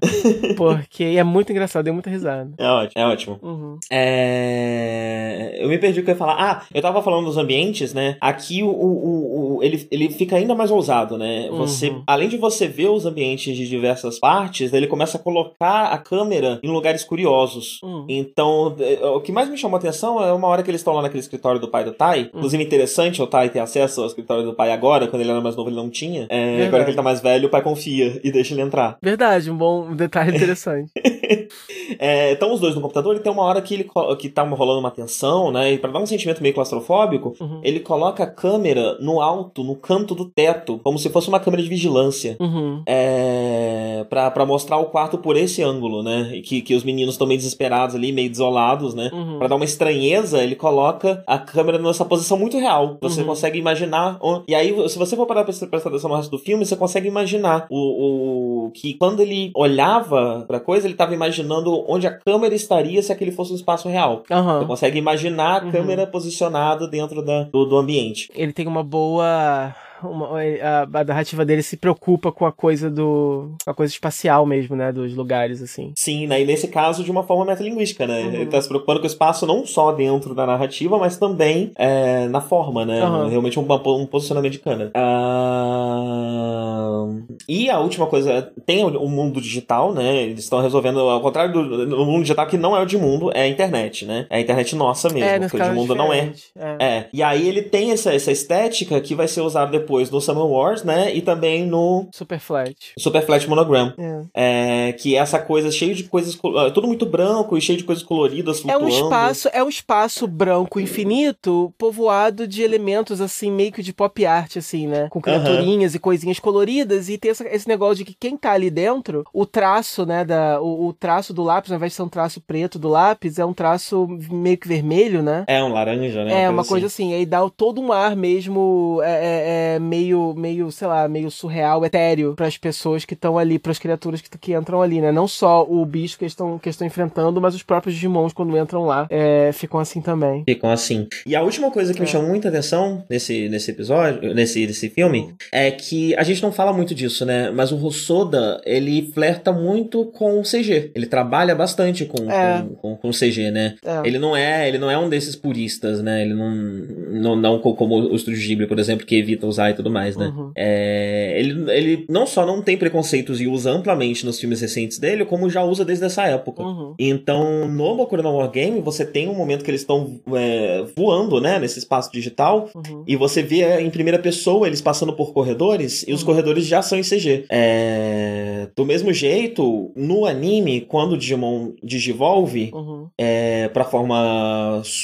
suprema, não, perfeita dele, né, o Metal Greymon, ele aparece em CG, né, um CG de Playstation 1. Uhum. Que é um CG muito velho, né? Quando, quando o Rossoda usa CG aqui, ele já usa com algumas técnicas que são usadas hoje em dia pra se botar CG dentro de anime em mente, né? Uhum. Então ele, ele já bota uma espécie de cel shading, ele já escolhe cores que casam melhor É, com a animação integração, 2D. a integração do CG dele com o 2D é muito boa e realmente muito à frente do que se fazia na época. E hoje em dia a gente vê maus exemplos, né? De, Sim, sim. O, o, CG O que ele faz na, na animação animação japonesa é um negócio que é muito demonizado justamente por isso, porque a gente tem muito mais exemplo, eu acho, pelo menos de uma forma geral, de forma, assim, é, de uma forma assim que as pessoas lembrem, pelo menos, né, no, no, no, nosso inconsciente coletivo, a gente tem, consegue lembrar de mais exemplos ruins do que exemplos bons. Mas no caso dele, não, no caso dele não só é bem é, casado e, e, elegante, é, como até necessário, assim, você vê e você não imagina aquilo sendo feito de outra forma, né? Porque muitas uhum. Vezes também tem isso, às vezes o CG, o que dá tristeza, é que às vezes o CG é ruim, a inserção não é boa e você fica assim, porra, não tinha motivo para isso não ser a animação tradicional, né? Uh, mas no caso dele, não. No caso dele, tipo, realmente adiciona a história. Está ele falando de bicho, né? Digimon, então faz sentido que você tenha coisas Sim. em CG. Sim. O... Ele usa a, essa, essa coisa de evolução que eu falei, né? Mas ele sabe que, esse, que isso não encaixa bem, que isso fica esquisito, né? É. Mesmo na época ele tinha essa consciência. Hoje em dia a gente olha, é velhíssimo, né?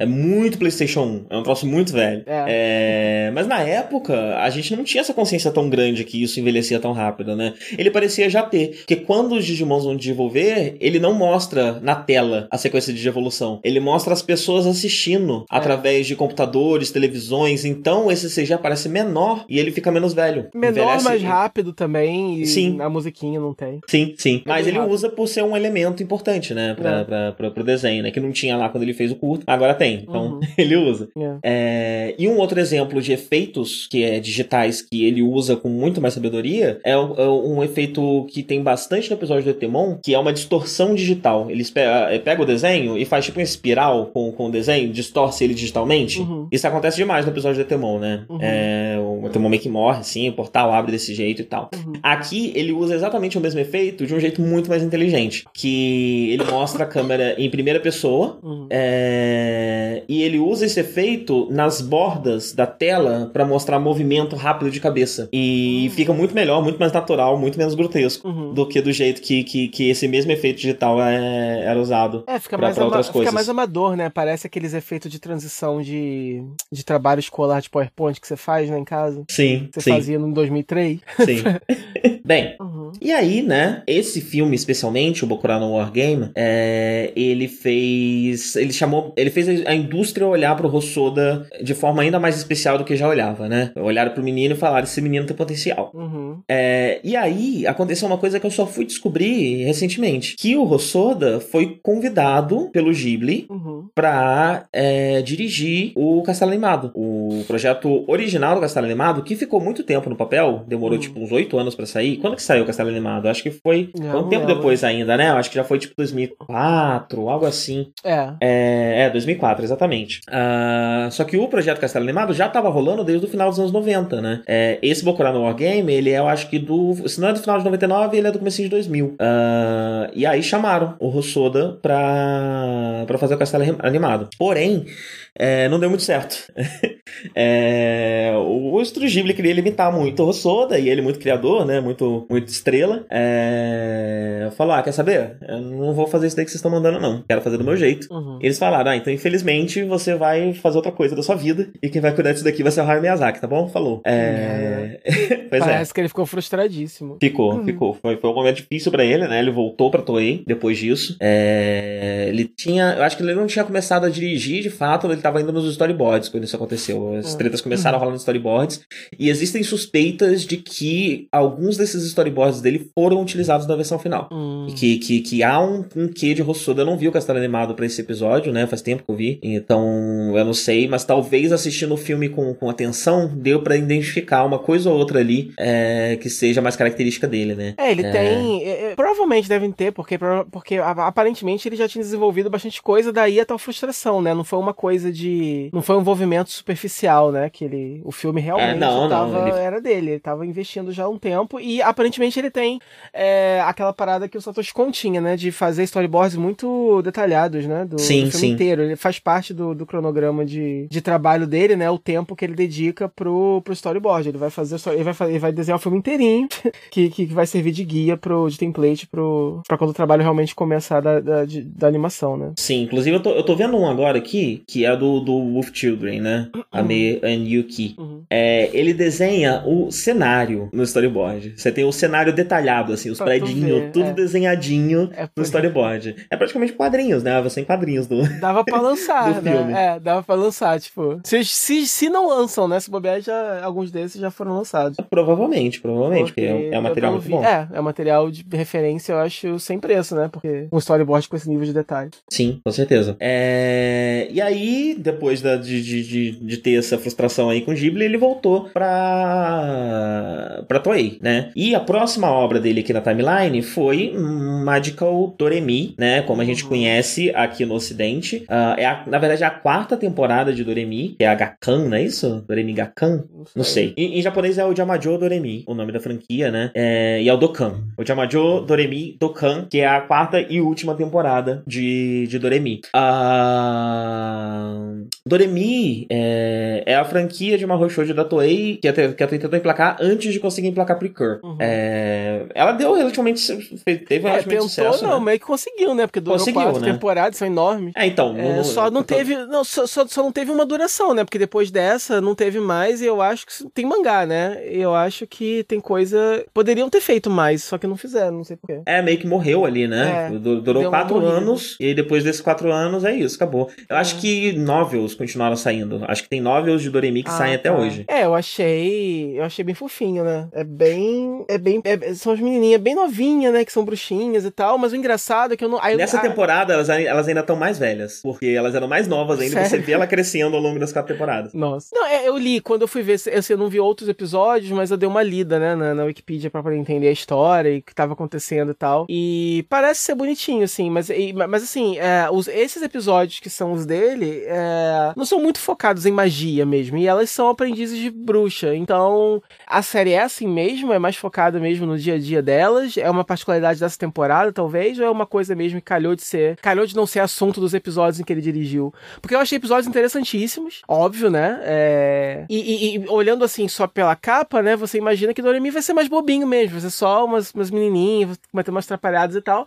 Mas os episódios dele, pelo menos, é, lidam com temas muito maduros, muito interessantes. Sim. É, e, e- são, são, são, são também são lentos e, e- super melancólicos e, sabe, cheio, cheio de coisas sutis assim entre, né, que você só percebe mesmo, que eu acho que dependendo da criança nem dá pra perceber o que tá acontecendo. Então, eu não sei se isso é uma característica da série mesmo. Então, eu assisti alguns outros episódios, Aham. né? Do, do, do Dokkan. É... E assim, Doremi, ele não é uma Roshoujo de batalha. É. Ele, ele tem um quê de, de Ashkei mesmo, né? De, de Uhum. healing anime. É muito sobre. é- é, cada temporada tem um craft diferente, né? Elas estão. A, a história é que essa menina entrou um dia numa loja de bruxa é, e viu a dona da loja fazendo magia. E as bruxas desse cenário, quando alguém descobre que elas. Quando um humano Um descobre humano, que elas são bruxas, elas viram sapos. Uhum. É, então a, a dona da loja vira sapo e fala: Ah, menina, a culpa é sua. Vem cá que eu vou te treinar e te ensinar a ser uma bruxa pra você cuidar dessa loja pra mim, porque agora que eu sou um sapo não tem uma condição.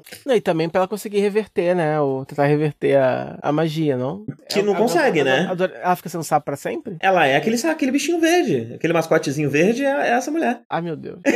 Eu achei que fazia, eu acho que eles não que pedir em algum lugar que a, que a Doremi, ela pretende, de repente, aprender um feitiço pra poder transformar a mulher de volta, né? É, então, mas parece que não dá certo. Ela, ela nunca consegue, acaba a série, ela não consegue eu acho que não, voltar. acho que essa mulher é a dona da loja. Aí eu não sei, pô. Ai, credo. Os dois últimos episódios do Doremi eu vou assistir, do Dokkan Doremi. Porque o episódio, o, o segundo episódio do Hosoda é o antepenúltimo episódio da série. É. Então, já que eu já vi o antepenúltimo episódio, eu vou ver os dois últimos. Uhum. É, Pra ver é que pra ver. Só que eu, dei, eu foquei nas coisas do Hosoda pra dar tempo, né? Que senão Uhum. não era tempo de, de gravar. Aí depois eu vejo se ela voltasse Você me a semana avisa. eu te conto. Você me avisa. Tá muito preocupado. É.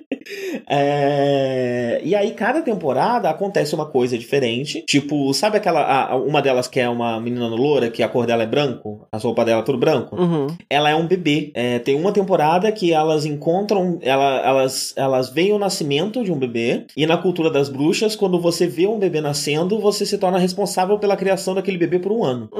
e aí elas passam a temporada inteirinha cuidando desse É, bebê. é, é umas regras totalmente aleatórias que só servem pra poder criar assunto pra ter uma, uma trama bizarra, né? Mas, mas Sim. acaba sendo divertido, assim, pelo menos. Sim. E aí o que acontece é que na quarta, no começo da quarta temporada, es- esse bebê tá de saco cheio do mundo mágico, aí ele usa uma magia nele mesmo pra virar uma menina da mesma idade que as outras e vem morar no mundo real. Ah, tá. E aí se junta com, a- com as garotas. E cada temporada a loja se torna uma coisa diferente de é, craft, eu né? tinha lido isso, é. Cada tempo- é, tem, tem essa, essa coisinha, né? Essa, essa- esse gimmick que, que, que vai mudando a, a especialidade ali. Sim, a primeira temporada é uma loja de magia, a segunda se torna um, um negócio de jardinagem. Mas as meninas Aí- sempre são, foram, são interessadas, é, mexem com música ou isso é uma coisa também dessa. Eu acho que música é uma, é uma temática de Doremi, até por causa do nome, né? É, é, então, você- a Doremi, a Doremi só porque soa legal ou porque realmente sempre Não, eu música? acho, eu acho que é a temática do poder delas, tá. né? Tanto que nessa quarta temporada nem é sobre música, o lugar que elas estão, né? Eles viram tipo uma loja de craft, porque elas precisam construir o que tá acontecendo nessa temporada. É, mas né? é porque tem o episódio do. do, do tem episódio, esse, episo- esse último episódio do o 49, né? É lida Uhum.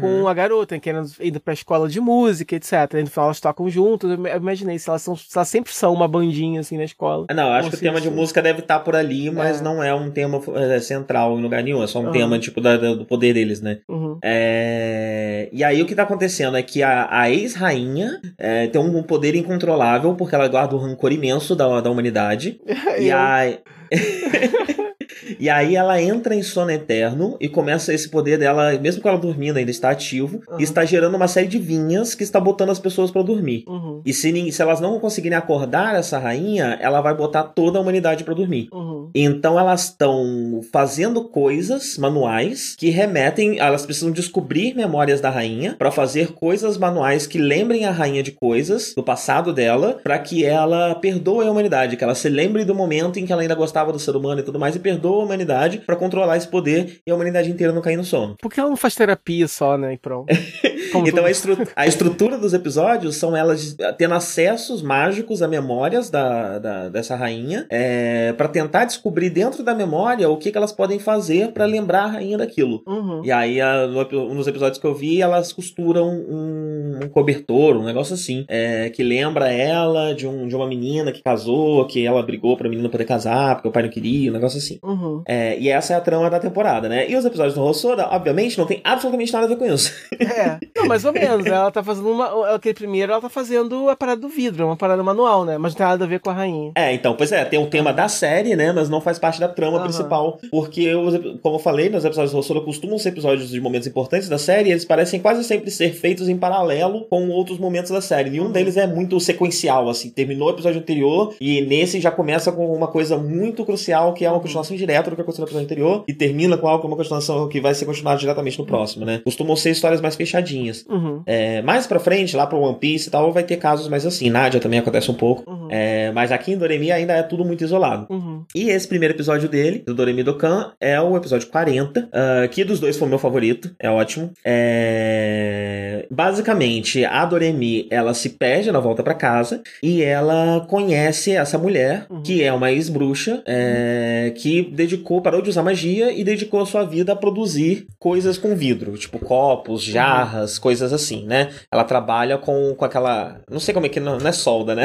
Ela trabalha com vidro quente mesmo, derretido, né? E vai Uhum. moldando. É, E ela vai contando da vida dela pra Doremi, virando uma espécie de amiga da Doremi, ensinando a Doremi a fazer essas coisas, né? Uhum. É, E trocando experiências com a menina, né? Contando da vida dela, enquanto tenta descobrir. é, A menina conta também das, das seguranças dela, É. e é, é- é bem intimista, E né? É apresentando, bem- não, apresentando um pouco também do, na, do lado negativo é, de ser bruxa nesse universo, né? Tipo, lidando um pouco Sim. com, com o lore, assim, do. Quais são as regras ali, né? Tem uma revelação que ela faz no final do episódio, assim, mostrando que não é só. que não são só flores, né? Sim, e isso é importante, né? Porque as meninas estão. é, é, esse final da série tem um, tem um tema maior que é o, o, o do crescimento. As meninas estão chegando numa idade que elas vão precisar decidir se elas vão ser, seguir com a vida de bruxa com a vida de humana. Uhum. É, Então, muitos desses episódios finais tem muito disso, né? O, o outro episódio 49 também é muito sobre elas, cada uma seguindo o seu caminho, cada uma, É. tipo, elas vão tomar essa decisão em conjunto, ou cada uma Porque vai elas tomar estão decisão à parte. elas estão, elas estão numa idade de, de transição mesmo, né? Então eu acho que a temática desses episódios deve tá- isso deve estar na série, na, na temporada como um todo, né? né? É, enfim, deve estar presente nessa coisa de, de a, a coisa de, de, de, crescer e seguir em frente, né? E qual vai ser a próxima e, e deixar deixar para trás, né? As coisas de criança e agora seguir em frente para pro começo da, da adolescência, de repente, né? Eu acho que é mais ou menos isso. Sim. É, então, ambos os episódios lidam com isso, essa coisa de, de, de transição. E eu achei muito lindo esse episódio, né? Ele é muito o que você espera mesmo, né? Ele é bem contemplativo, de novo, ele é bem oh, melancólico. Clima bucólico, né? É, o, o altas sequências da, da Doremi fazendo negócio de vidro, só isso, né? E, e, é muito espantoso e muito, muito legal, né? Porque você não imagina isso é, num desenho é, para criança, né? Uma linguagem tão, tão sutil, tão adulta e tal. Isso é um respeito e um, muito e um, grande. E um craft muito bruto, né? Um craft muito bruto. Nos outros episódios você vê elas fazendo coisa de criança mesmo, né? é. né? Um, uns negócios classinho, ou até costurando é. de vez em quando, né? Mas aqui não, aqui elas estão derretendo o vidro. e moldando esse vidro é, quente é que feito, pode uh, e é feito queimar a mão forma, da criança. É, e é feito de forma realista. Dá pra ver que eles foram lá pesquisar como é que faz e, e o negócio é retratado de forma que parece ser bem realista. Não é nada fantasioso, né? Ela não tá soprando e fazendo um elefante nem nada. É, uhum. E como eu falei, não tem nada de magia no episódio. Por isso até que, até que eu tinha questionado, né? Tipo, quanto de magia tem essa série, afinal de contas? Mesmo sabendo que não é muito de ação, né? Não, esse, assim... esse jeito pé no chão desse episódio é, é desse episódio. É, e. É, enfim, não tem nada mesmo, assim. É, é só mesmo ali o desenvolvimento da, da, da, amizade das duas, né? O que uma ali tá meio que. O recado que uma ali tá passando pra outra. E, e mostrando, assim, essa. O, o craft ali de, de, de fazer vidro. Eu achei o episódio muito bonito, me surpreendi. Eu achei que é, essa é uma série que eu não tava muito animada, tava cheio de preguiça de ver esse episódio, cheio de preconceito. E aí eu fui ver e me surpreendi bastante. Eu falei, nossa, que legal, né? Eu não sabia que Doremi era sofisticado desse jeito. Eu achei que fosse mais, mais, mais idiotinha.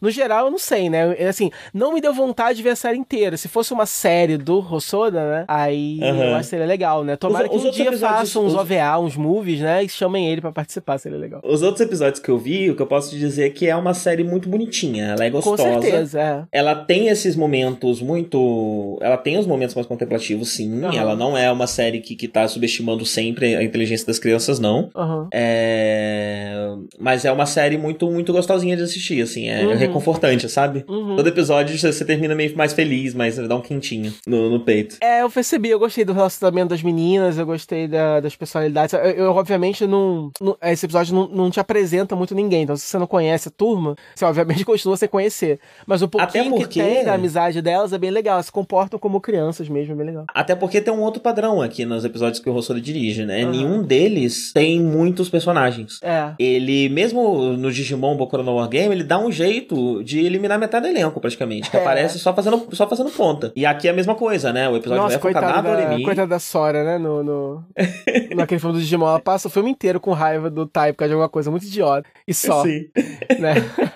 pois é. é. E aqui em Doremi a gente tem um episódio focado na Doremi e na Mirai, o que é curioso, porque Mirai é o nome da protagonista do filme do Hosoda que saiu esse ano. Hum. É, não sei exatamente se, se há uma liga no, no, filme ainda não tá disponível pra gente assistir, né? Ele passou só no Japão, em alguns não, festivais eu acho que no filme, é, não, não, acho, acho, que em, em, nenhum dos dois, acho que, acho que não tem a ver com, com, com uma obra, não tem a ver com a outra, mas eu acho que em cada uma delas Mirai é, é bem na cara mesmo. É mais porque, por exemplo, no filme, literalmente a menina vem do futuro, né? Uhum. É, e nesse é porque a, a, essa moça representa pra Doremi o futuro, né? Tipo, se ela uhum. seguir é, sendo é, bruxa, é, esse talvez seja meu futuro, né? As coisas que eu vou ter que de repente abrir mão e etc, né? É, me lembrou um pouco Sabrina, né? Porque, tipo, nesse mundo aparentemente você para seguir full bruxa, você tem que abrir mão de certas coisas do mundo humano, né? E provavelmente a Doremi, ele óbvio que isso é um, um dilema para ela, afinal de contas ela é humana. Sim. Então, então, então eu acho que é por isso que ela se chama Mirai. É, não é nenhuma metáfora tão sutil assim, mas eu acho fofo. não, com certeza. É. Com certeza. É, só penso se não, se, se não, não, não tem temáticas parecidas, né? E, ah, e, sim, e, talvez, talvez seja interessante é. olhar a visão do Mamoru Hosoda de 2001 comparado com a versão do Mamoru Hosoda de 2018 é. de, um, de um mesmo tema, né? É, você vê que ele é um,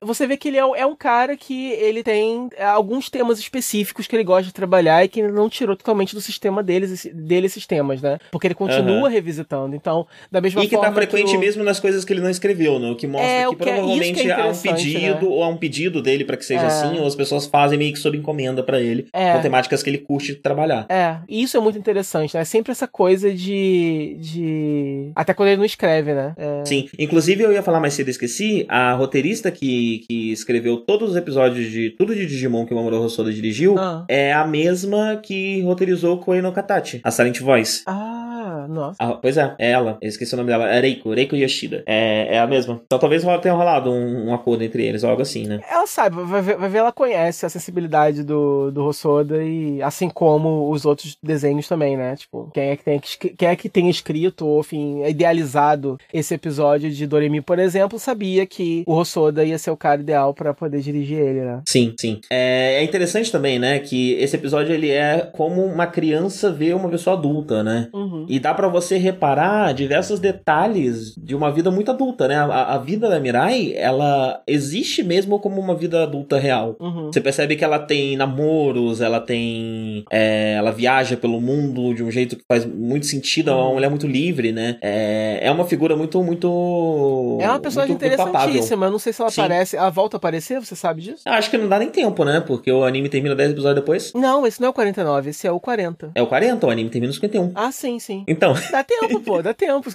que eu- tô dizendo. Se fosse 49, não daria tempo, mas o 40 dá tempo de voltar uma vezinha, é, não? não sei. Eu acho que não. Acho que isso não acontece, não. Mas não sei. Posso É. errado. É só um, um on-off mesmo. Sim. E uma coisa que eu gostei muito mais pro final do episódio, que não é algo que o Hosoda trabalha tanto, é, até nos filmes dele, né? É, é uma. Essa melancolia, ela se traduz em umas metáforas muito melancólicas. Então, quando a Toremi tá falando do, do, do- do- que ela não é boa em nada, que nada serve pra ela, Uhum. é, mostra uma, uma árvore com todas as folhas verdes e só uma folha seca. Olha, que legal. É, E, e- a mesma coisa que quando a, Dore, a Doremi tá reclamando sobre isso de um jeito melancólico e tudo mais, a Mirai não fala nada. A Mirai ela só faz o barulho do, do copo, um Uhum. dedo. É, que é, dá- abre por, muitas e muitas e muitas possibilidades, né? Um jeito de fazer a menina ficar quieta, mas também é uma série de mensagens que ela tá passando ali, né? Uhum. É, o silêncio dela pode passar uma, uma, uma, uma concordância, né? Um, uma- uma- um reconhecimento do- do- desse sentimento que ela também sente mesmo adulta. É, tem a coisa do copo produzir esse som e o copo são coisas que elas fizeram. Então, ah, você não é boa em nada, é isso aqui que você fez, né? Você foi capaz de produzir esse- isso aqui. Uhum. O, o- que, que parâmetros são esses que você está usando? Uhum. É, também pode ser uma possível leitura. Uhum. É, o próprio barulho que o copo faz, né? O copo não foi feito para fazer música. O copo foi feito para você beber coisas que estão dentro dele. Então, Uhum. o fato dele fazer isso é algo surpreendente é, que aquele elemento faz, né? Então, Uhum. talvez a- a- ela dizendo para Doremi, você talvez se surpreenda quando você descobrir o que, que você faz bem. É, muitas leituras interessantes e tudo que casa muito bem com um tom muito melancó- melancólico, muito respeitoso. É, é quase como uma adulta tratando essa criança como adulta pela primeira vez, nesse momento em que ela, final, ela tá chegando na puberdade, tá virando, é, tá ficando mais velha. É a primeira vez que ela é tratada como uma adulta por outra adulta, né? Uhum. E talvez por isso tenha sido um momento tão impactante, né? É. Na, na- na vida dela, de certa forma. Uhum. É, então eu achei muito bonito e eu achei ao mesmo tempo muito mais depressivo que o normal, né? A obra do Rossoda costuma ter um, um- um tom mais pra cima, né? É, e esse episódio não. Esse episódio ele é bastante depressivo, bastante triste, né? É, talvez, enfim, é, seja algo que ele escolheu trabalhar aí ou algo que, que, que tava no roteiro, né? E ele escolheu desenvolver.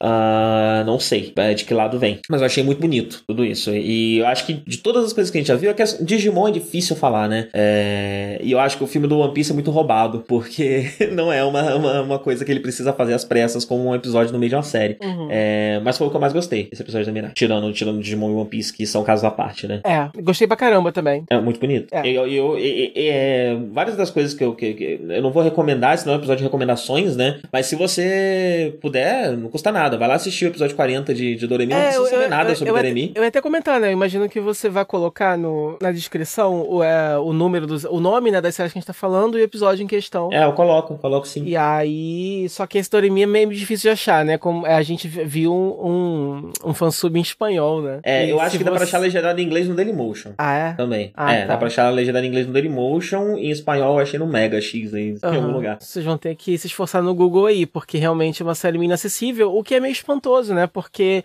eu já tinha ouvido falar, né? Eu já conheço de nome, não é uma franquia que tá no. que, que é tão obscura assim também, né? Como a gente falou, pô, durou quatro anos, quer dizer, tipo, é uma parada que, que não é pouca coisa, mas por algum motivo morreu tanto que até pra achar o antigo é difícil, né? Sim. Então, parece, parece que o público estranho. latino gosta muito, né? É por isso que eu achei em espanhol. Parece Aham. que tem sites, fansites dedicados a Doremi até hoje. Tipo, como a gente tem pra Sailor Moon aqui no Brasil, Aham. Hum. é, tem de Doremi lá. É, Mas, em- sim, em outras línguas é um pouco mais difícil de achar. Difícil.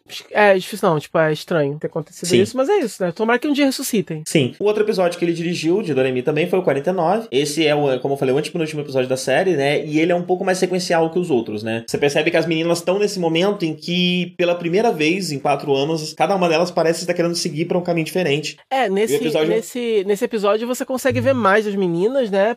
Tem- mais do grupo e mais do relacionamento delas, porque o episódio é sobre isso, né? Cada uma delas Aham. vai, é, elas vão parar de estudar juntas, elas vão pra, né, pra, pra... Elas entraram no ensino médio, eu acho, né? Ensino médio já? É não? Ah, eu não sei direito. Mas é isso, elas estão acabando uma etapa escolar e estão entrando em outra. E, e aí é todo um dilema de duas delas ali, que uma delas tá, é, combinou com a Doremi de, de ir junto com ela pra uma academia lá, para as duas estudarem juntas. Mas ela, na verdade, pretende ir pra uma outra, que é um conservatório lá de música mais conceituado, porque ela quer ser uma, violi- uma, uma violinista. E ela tá muito triste de ter que se afastar da, da Doremi, é, de- das duas não poderem mais é, estudar juntas, e também de decepcionar a amiga, porque ela já tinha meio que prometido ir junto com ela, né? Então ela passa basicamente o episódio nesse dilema, né? De primeiro de, de, de decidir pra si mesma é o caminho que ela realmente quer e depois de ter que informar isso pra, pra Doremi. Então, apesar de ser um episódio mais ligado com a trama central da, da série, mais focado no, no grupo, ele é, ele, é- ele é, tipo assim, ele é menos side quest do que o outro episódio, é, ainda assim, é, ele é uma temática, como sempre, mais, emo mais emocional, que tem a ver com... com é, é um pouco mais sofrido, né, do que, do que provavelmente a maioria dos, do- dos episódios, o que se encaixando, então, com o tema que eu, com o tema de chororô que o Rossoda gosta de trabalhar. Sim, e elas estão indo pro ginásio. É, a, a Doremi, ela começa com 8 anos. Como cada episódio da série é um ano, ela termina com 12. Aqui em Dokkan ela tá com 12. ah, tá. 8, 9, 10... É com Ah, 11, achei que era verdade, né? menos, nossa. Tá com 11, tá com 11. Aham, achei que elas tinham menos. Não.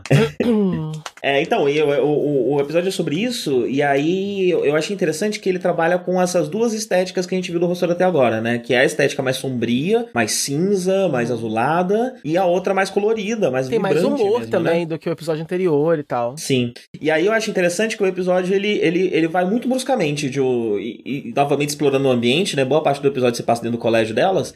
É, e aí elas vão fisicamente de um lugar mais claro, onde elas estão fazendo piadas e brincando, não sei o quê, andam até um lugar mais escuro, onde elas vão ficar tristes e, e pensar no, no, no- no que, que tá acontecendo e tal. Não, tem, um, tem umas partes, né? Aquela parte em que a, que a menina, quando ela se dá conta, né? Que, que a professora, ela conversando com a professora lá, sei lá, se dá conta de que ela realmente quer ir pra essa outra, pra essa outra academia, que ela não vai poder ir com a Doremi. Ela sai correndo pela escola, e aí, tipo assim, né? É um daqueles corredores de escola japonesa quando você tá muito deprimido mesmo, né? Porque, não, e, e outra coisa, né? Por causa da época do ano, né? Todo episódio tá nevando muito, então, é, as- todos os exteriores estão bem opressivos, assim. É, E essa série ainda tem neve, uma. é muito o- triste. O, o background dessa série ainda tem um, um contexto específico, né? Porque é do estilo da série que ele seja meio aquarelado. Não é bem o estilo que o Rossoro costuma trabalhar. É. É, tudo é um pouco mais borrado, mais aquarelado mesmo. Uhum. Então é bem bonito. Sim. E é muita neve. Aí esses corredores da escola estão bem escuros também, bem sombrios. Em compensação, o lugarzinho que é tipo o QG delas lá, que elas ficam lá cozinhando e comendo flan e, e costurando, é, é felizinho, né? Esse ambiente. É, lá é mais sempre quente. colorido, né? É um, É. Lugar, é um lugar seguro, né? É, é. Esse ambiente é mais quente e, a- e as sequências que se passam ali são mais, são mais fofinhas e mais, mais bem-humoradas. Elas estão conversando, e tomando chá com a colherzinha na boca e falando, enfim. É mais pra você achar fofo mesmo vomitar arco-íris. Aí depois, quando corta para cenas mais dramáticas, aí já sala de aula, é, a meia luz e os, os, os- né, como eu falei, o corredor que é bem azulado, escuro e tal. Sim. É, e lá fora é tudo branco com muita neve. Sim. E aí tem duas coisas que me chamaram muita atenção. A primeira na cena que elas se resolvem, né? Que a menina que, que tá que, que, que quer estudar música, ela usa óculos. Uhum. E aí quando ela começa Nossa, a chorar, muito a câmera em essa primeira pessoa, né? É. Aí eles trocam pra primeira pessoa e as lágrimas é, dela caem no óculos. É, e, e é um efeito bem bonito, bem da hora, né? Bem bacana. É, você eu acho que usa o... até um pouco de computação o óculos, é, porque eles fazem eles conseguem fazer uma parada bem sólida, né? E as gotas batem no, no óculos com, a- com aquele baque surdo, né? Então dá, assim, fica bem realista, né? Parece mesmo água caindo em vidro. Sim, É, sim. bem sim. legal. E, e é legal, porque na maior, na maior parte do tempo o óculos dela não parece um óculos, é só uma coisa traçada na cara dela, né? Mas, mas nessa hora você vê como um óculos de uma coisa redonda, sólida de vidro. Sim. É bem legal. É bem a rápido, outra- né? Mas é bem legal. E a outra coisa referente à animação que é surpreendente são os instrumentos, né? É, Uhum. Elas tocando os instrumentos são movimentos muito finos que elas fazem, né? A Uhum. menina tocando lá o, o instrumento de corda, não lembro se é um violão ou algo assim. Dá Uhum. pra ver direitinho a mão dela andando e parece realmente refletir o, o É, que você dá, deve fazer pra tocar aquele aquela, instrumento. dá aquele efeito de, de rotoscope que você, que você tem, né, nos Euronights da vida, lá no, no... Como é o nome daquele do jazz? Aquele anime É. de jazz? Kids on the Slope? Isso, o nome em inglês é É, esse. Japonês eu esqueci. Mas enfim, é, quando tem esses animes de... de, de... Sakamichi no Apollon. Isso, é enfim, sempre que você tem esses animes que estão mostrando, né, um desses... Keion também, né? Também, então, é, é. Então. Mas eu não sei se isso é frequente também, Doremi, cada vez que elas estão tocando, mas eu achei legal essa, essa, essa, essa preocupação, assim, eles poderiam ter feito uma coisa de qualquer jeito, né? Mas como é temática do, da série, né? Eles dedicaram é, uma coisa. é, um- enfim, fizeram uma forcinha especial ali pra poder Sim. mostrar mais realismo nos instrumentos. Aí, aí, assim, eu não sei se é uma coisa do Rossodo do episódio dele, ou se sempre que elas estão tocando é assim, né? Provavelmente deve ser. É, eu não vi outros episódios onde elas tocam instrumentos, é, mas se for sempre, aí eles podem usar um esquema de economia como eles vão usar em Nádia, né? Que eu já vou falar sobre. Ah, sim. É, que em Nádia tem a dança, né? A dança é um, um elemento, o próximo, próxima série que, que o Rossora dirigiu. É imediatamente o próximo anime que passou nesse timeline de. Timeline. timeslot de Doremi, é, que é Ashta no Nadia. Uma curiosidade: Ashta no Nadia é uma série de respiro nesse timeslot entre Doremi e Precure que existe até hoje. É, então é um timeslot que desde o início dos anos 2000 só teve Mahou Shoujo tirando Ashta no Nadia por um ano ali no meio. É, que não é uma. Não é uma roxojo, mas também se encaixa ali do. Poderia ser, né? Era só fazer alguma É, é- coisa. é de um gênero que é um de um gênero que conversa com uma Shoujos mais antigos, né? Mais É. clássicos, é, dos anos 70 e tal. É, Mas é, o que, uma que é? daquela- É, uma, é um desses, é um desses melodramas é, vitorianos, assim, de uma garotinha linda e lourinha, órfã. É, Vitoriano, obviamente, aqui sendo usado no, no, No conceito sentido do que a gente conhece. É, você sabe, vocês entendem. Essa coisa assim, que é Inglaterra antiga. Aí você chama de vitoriano, que é vestidão e carroça e, e- e, né, com, com, com aqueles, todos aqueles clichês, assim, um romantismo muito exacerbado, assim, né? É, tem a menina linda, maravilhosinha e, e- e sempre simpática e, enfim, aquele, aquele, aquele sparkle, assim, de felicidade na vida das pessoas. E aí, obviamente, ela tem um background muito trágico, ela tem uma vida muito de merda, mas ela é muito feliz, muito simpática e todo Menina, mundo... Esse, esse anime, ele é uma homenagem a esse tipo de anime, né? Eu É. acho que na Nádia, porque ele veio numa época que esse tipo de anime não era mais produzido, né? Aham. Mas ele traz todos os tropes clássicos. Então é a menina órfã, que na verdade é filha da nobreza, mas que acha que é órfã e que não pode mais ficar no orfanato. É o o orfanato dela Oliver pega fogo. né? É. Pega O fogo. orfanato dela pega fogo, aí ela tem que fugir, ela vai embora. Ela foge tem uns bandidos atrás dela tentando matar ela. Ela foge com um circo. e tem um, um Phantom Chief, né? Um, um Kaito é, que, que vive aparecendo no, no meio das coisas dela, né? E um cavaleiro também, um cara lá de cavalo branco, que, que é o que a gente vê nesse episódio que a gente vai falar agora. Uhum. É. Eu, eu acho que na Nonádia eu, eu cheguei a ver mais episódios. Foi acho que eu mais vi episódios. Eu também cheguei a ver os cinco primeiros episódios ali. É uma graça, é uma graça. É, eu me apaixonei personagem. também, eu confesso. Eu tava empolgadinho pra falar, porque quando eu assisti, quando eu vi a sinopse, eu vi a abertura, eu falei, nossa, isso é uma merda, hein? Deve ser chato, melodramático, porque eu já fiquei sabendo de animes que são assim, né? De criança sofrida. Aham. É, É tipo o anime do Pinóquio que passava na Globo, sabe?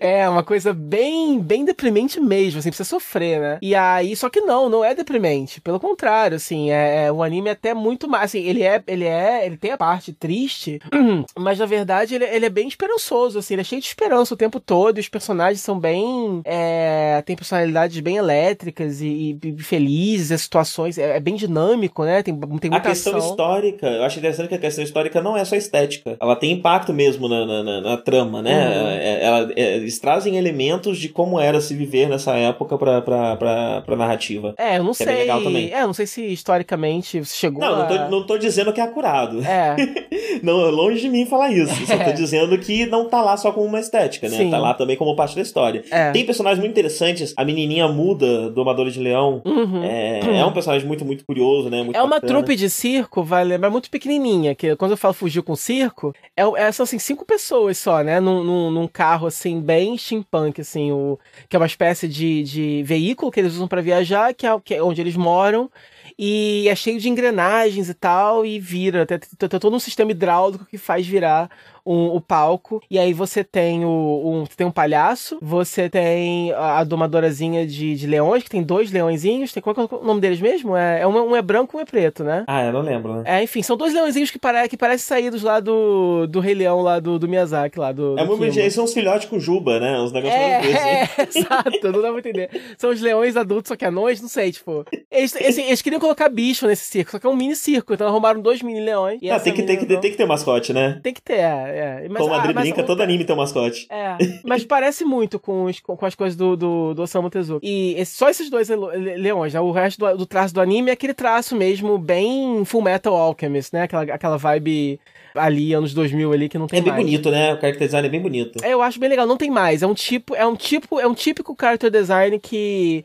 é bem dessa época, né? Que realmente não tem mais. Inclusive, é, lá no Doremi, apesar de ser diferente, a, a Mirai, ela é meio que esse traço, né? Tipo, eu não sei explicar muito bem, né? Eles têm narigões e, os olhos são bem específicos, Aham. assim, o formato do rosto tudo bem O específico. nome dos leões é Creme e Chocolate. Isso, creme chocolate. é, e aí você tem muitos personagens secundários muito bons, né? Todo mundo, não só a galera do circo, mas a galera que ela, que ela encontra também, que ela vai conhecendo no meio do caminho.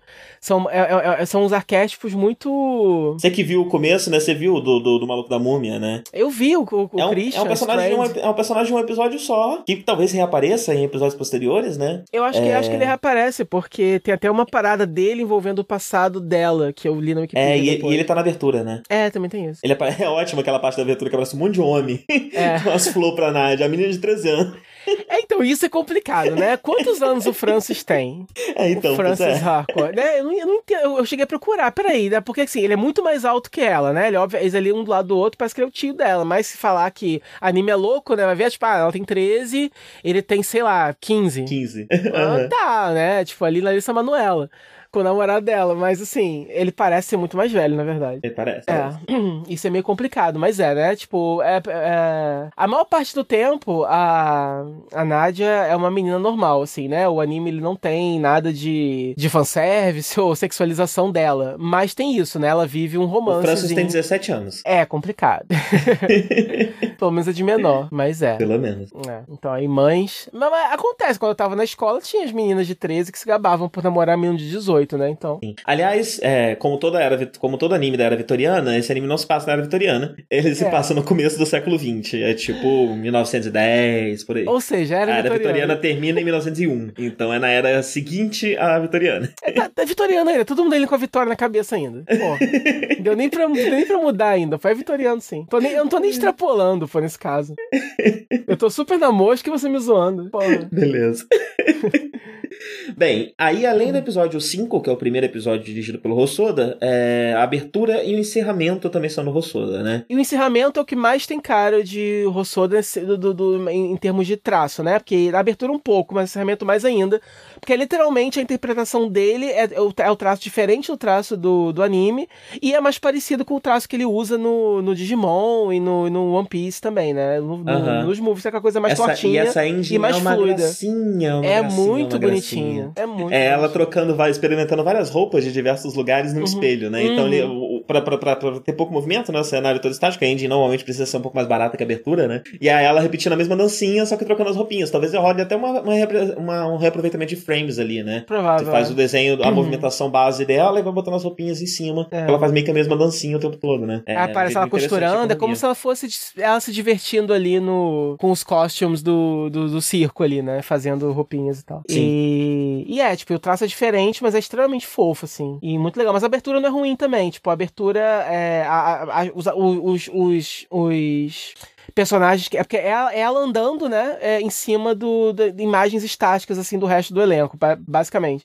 E ah, o elenco em si tá bem normal, assim, tá bem como eles são no anime mesmo. Mas ela em si tá se mexendo, dá pra ver que ela, Ela tá. faz várias coisas, né? Ela sobe escadas, desce escadas, tem É, uma movimentação dá pra ver que ela tá roso, é, é, rossodificada ali um pouquinho mais do que os outros personagens. E- sim, e, e bate demais com o ritmo da música, né? É, casa super bem, assim. Uhum. todos os movimentos dela com ritmo, é tudo muito bem orquestradinho. Uhum.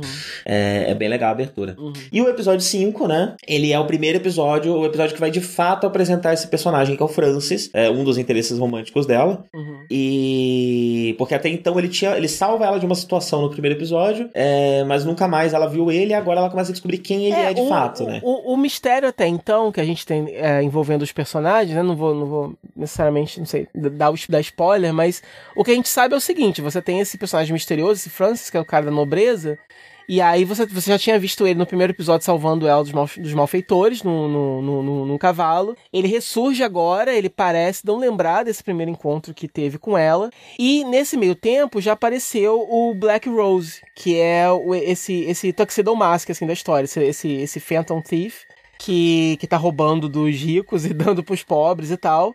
E, obviamente, ele é um daqueles casos em que é um cara com máscara e que você claramente vê que é o Francis. É, mas, mas isso faz parte, na verdade, da história, né? Porque, afinal de contas, quem é essa pessoa e se ele realmente é o. Mas o que a gente sabe só de olhar é isso: é que ele, ele parece ter essa, essa vida dupla, ainda que não se encaixe, ainda que cada uma dessas vidas que ele aparece, meio que não, a personalidade dele meio que não bate, né? Tipo, não parece ser a mesma pessoa, só fisicamente mesmo.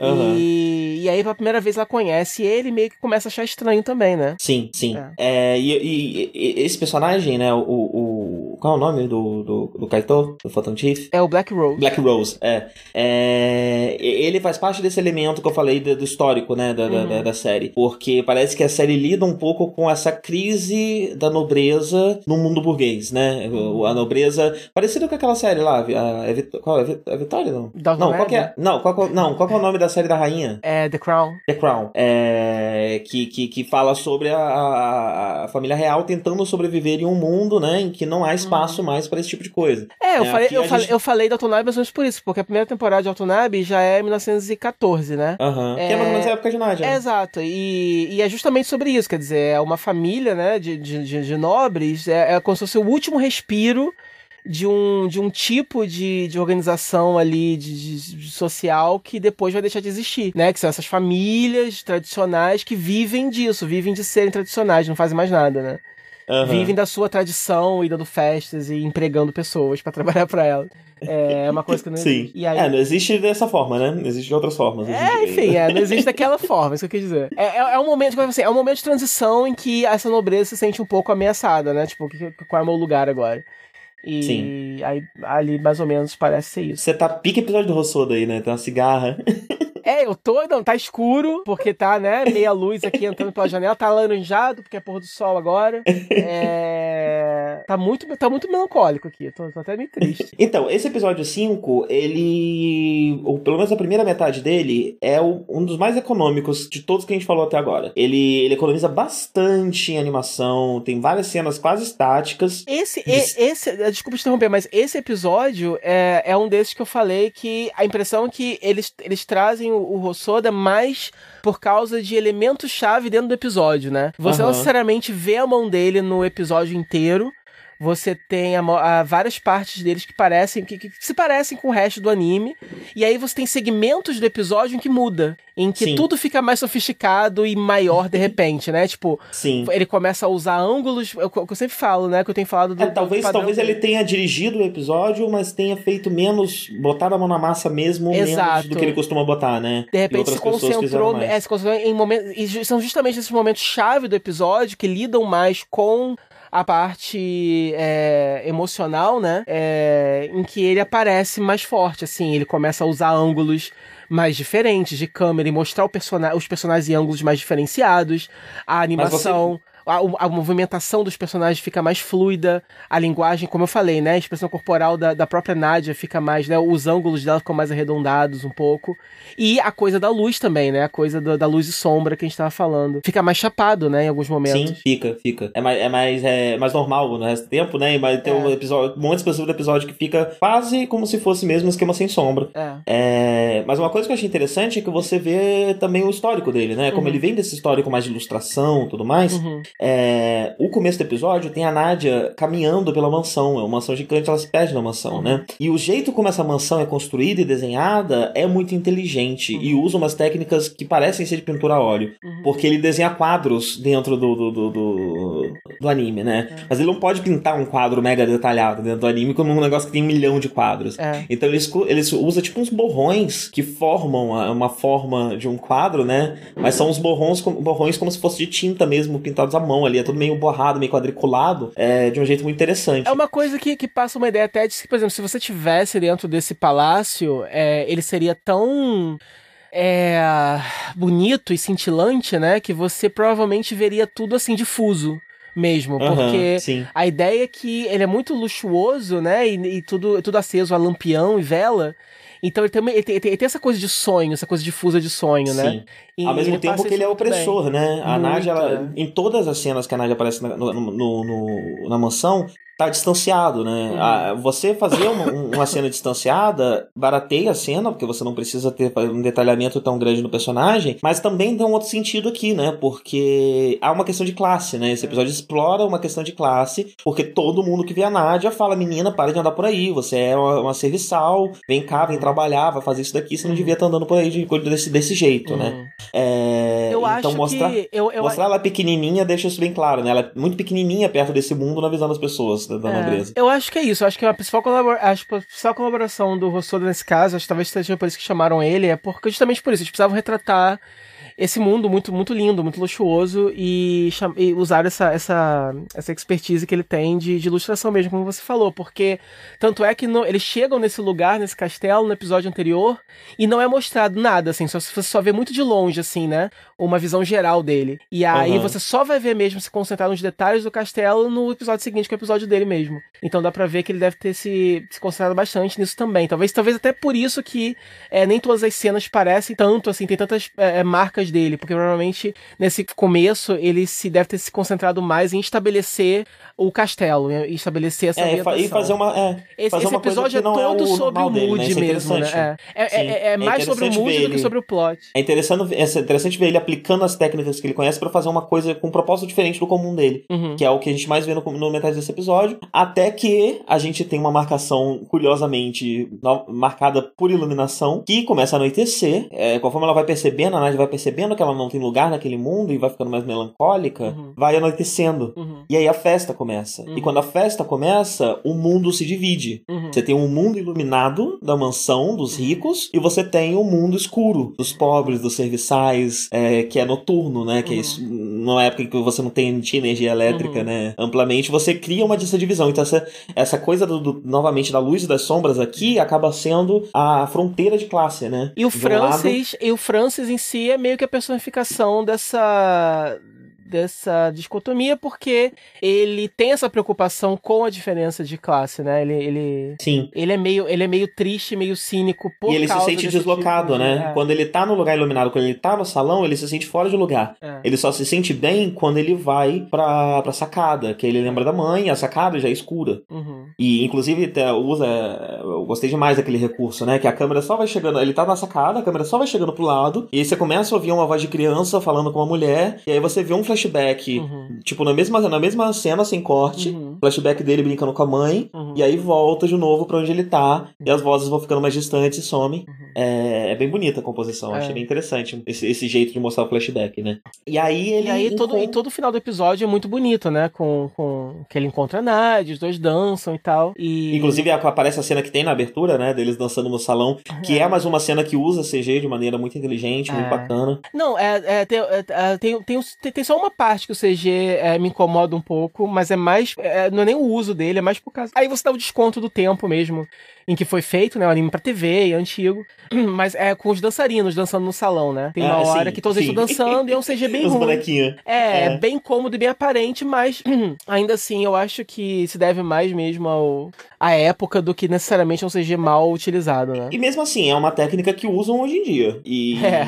e hoje em dia é ridículo. É, não tá tão. Hoje em dia não dá pra perdoar, não. É. Mas é interessante, né? Ele, ele- nessa época não se usava isso. Eu não consigo pensar no anime nessa época que usava, É. tipo, figurante em CG, né? É, nessa, me surpreendeu porque esse é um assunto muito frequente hoje em dia, né? No Pessoas começo você muito. tem um pouquinho de CG, né? No, no- no episódio que não é dele, acho que no primeiro. A, a primeira vez que aparece o circo, né? As engrenagens e Ah, a, a a montagem do, do carro quando ele se vira um palco é um CG. E é meio ruinzinho, mas só usa ali, né? Então, mas realmente, você, você fazer figurantes de CG, pessoas, né? É, é, é difícil mesmo. Sim. E aí você tem a dança, né, de- deles, que é muito bonita. Sim. É muito é, tipo, é muito interessante o giro, né? Uhum. É, é muito difícil, a, a dança é toda girada, elas estão girando, né? E, e- e a, a proporção, a forma como, é, o, o- o- como flui, né? É tudo muito bem desenhado. Tipo, nada e é um pouquinho melhor, é, é um pouquinho melhor do que do que a dança principal dela quando ela se apresenta no circo, né? que é uma dança sim. legal, que você assim, é uma dança que você Que é uma das danças que são reaproveitadas, né? É, Você percebe que é. o- nos episódios eles pegam a, a mesma animaçãozinha da Nadia dançando e colocam em cima de um cenário diferente. é, Mas é a mesma dancinha pra fazer uma dança mais detalhada, porque dança é muito importante na série, né? é. E é isso que a Nadia faz, a Nadia dança, ela segue com esse circo porque ela dança. É, ela, é- esse é o ato dela no, na trupe, né? Ela é dançarina. Só que eu acho um pouco incômoda a dança dela, né? Tipo, a gente aplaude o esforço, mas é um pouquinho off, só de leve, assim, um pouquinho estranho. de- Precisava de alguns frames a mais, é um pouquinho.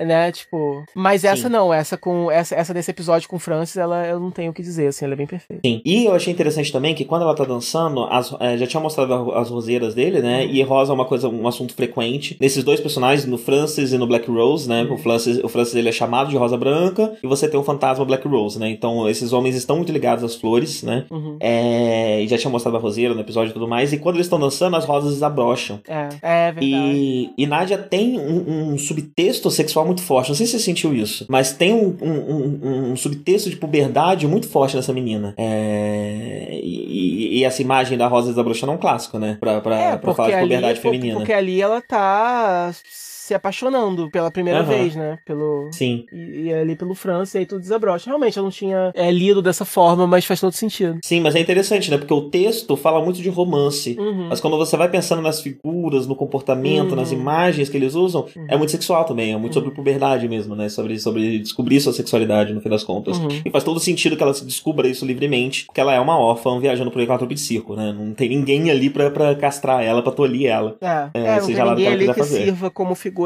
paterna ou materna pra ela. Todo mundo são só os amigos dela mesmo, né? Todo mundo trata ela como igual, ninguém trata ali como, tipo assim, eu sou adulto, tô aqui te educando, né? Até as, sim. mesmo as pessoas mais velhas da trupe não estão vendo ela dessa forma, vêem ela só como Nakama mesmo, não tem nada. Sim. E uma coisa interessante também pra encerrar esse episódio é.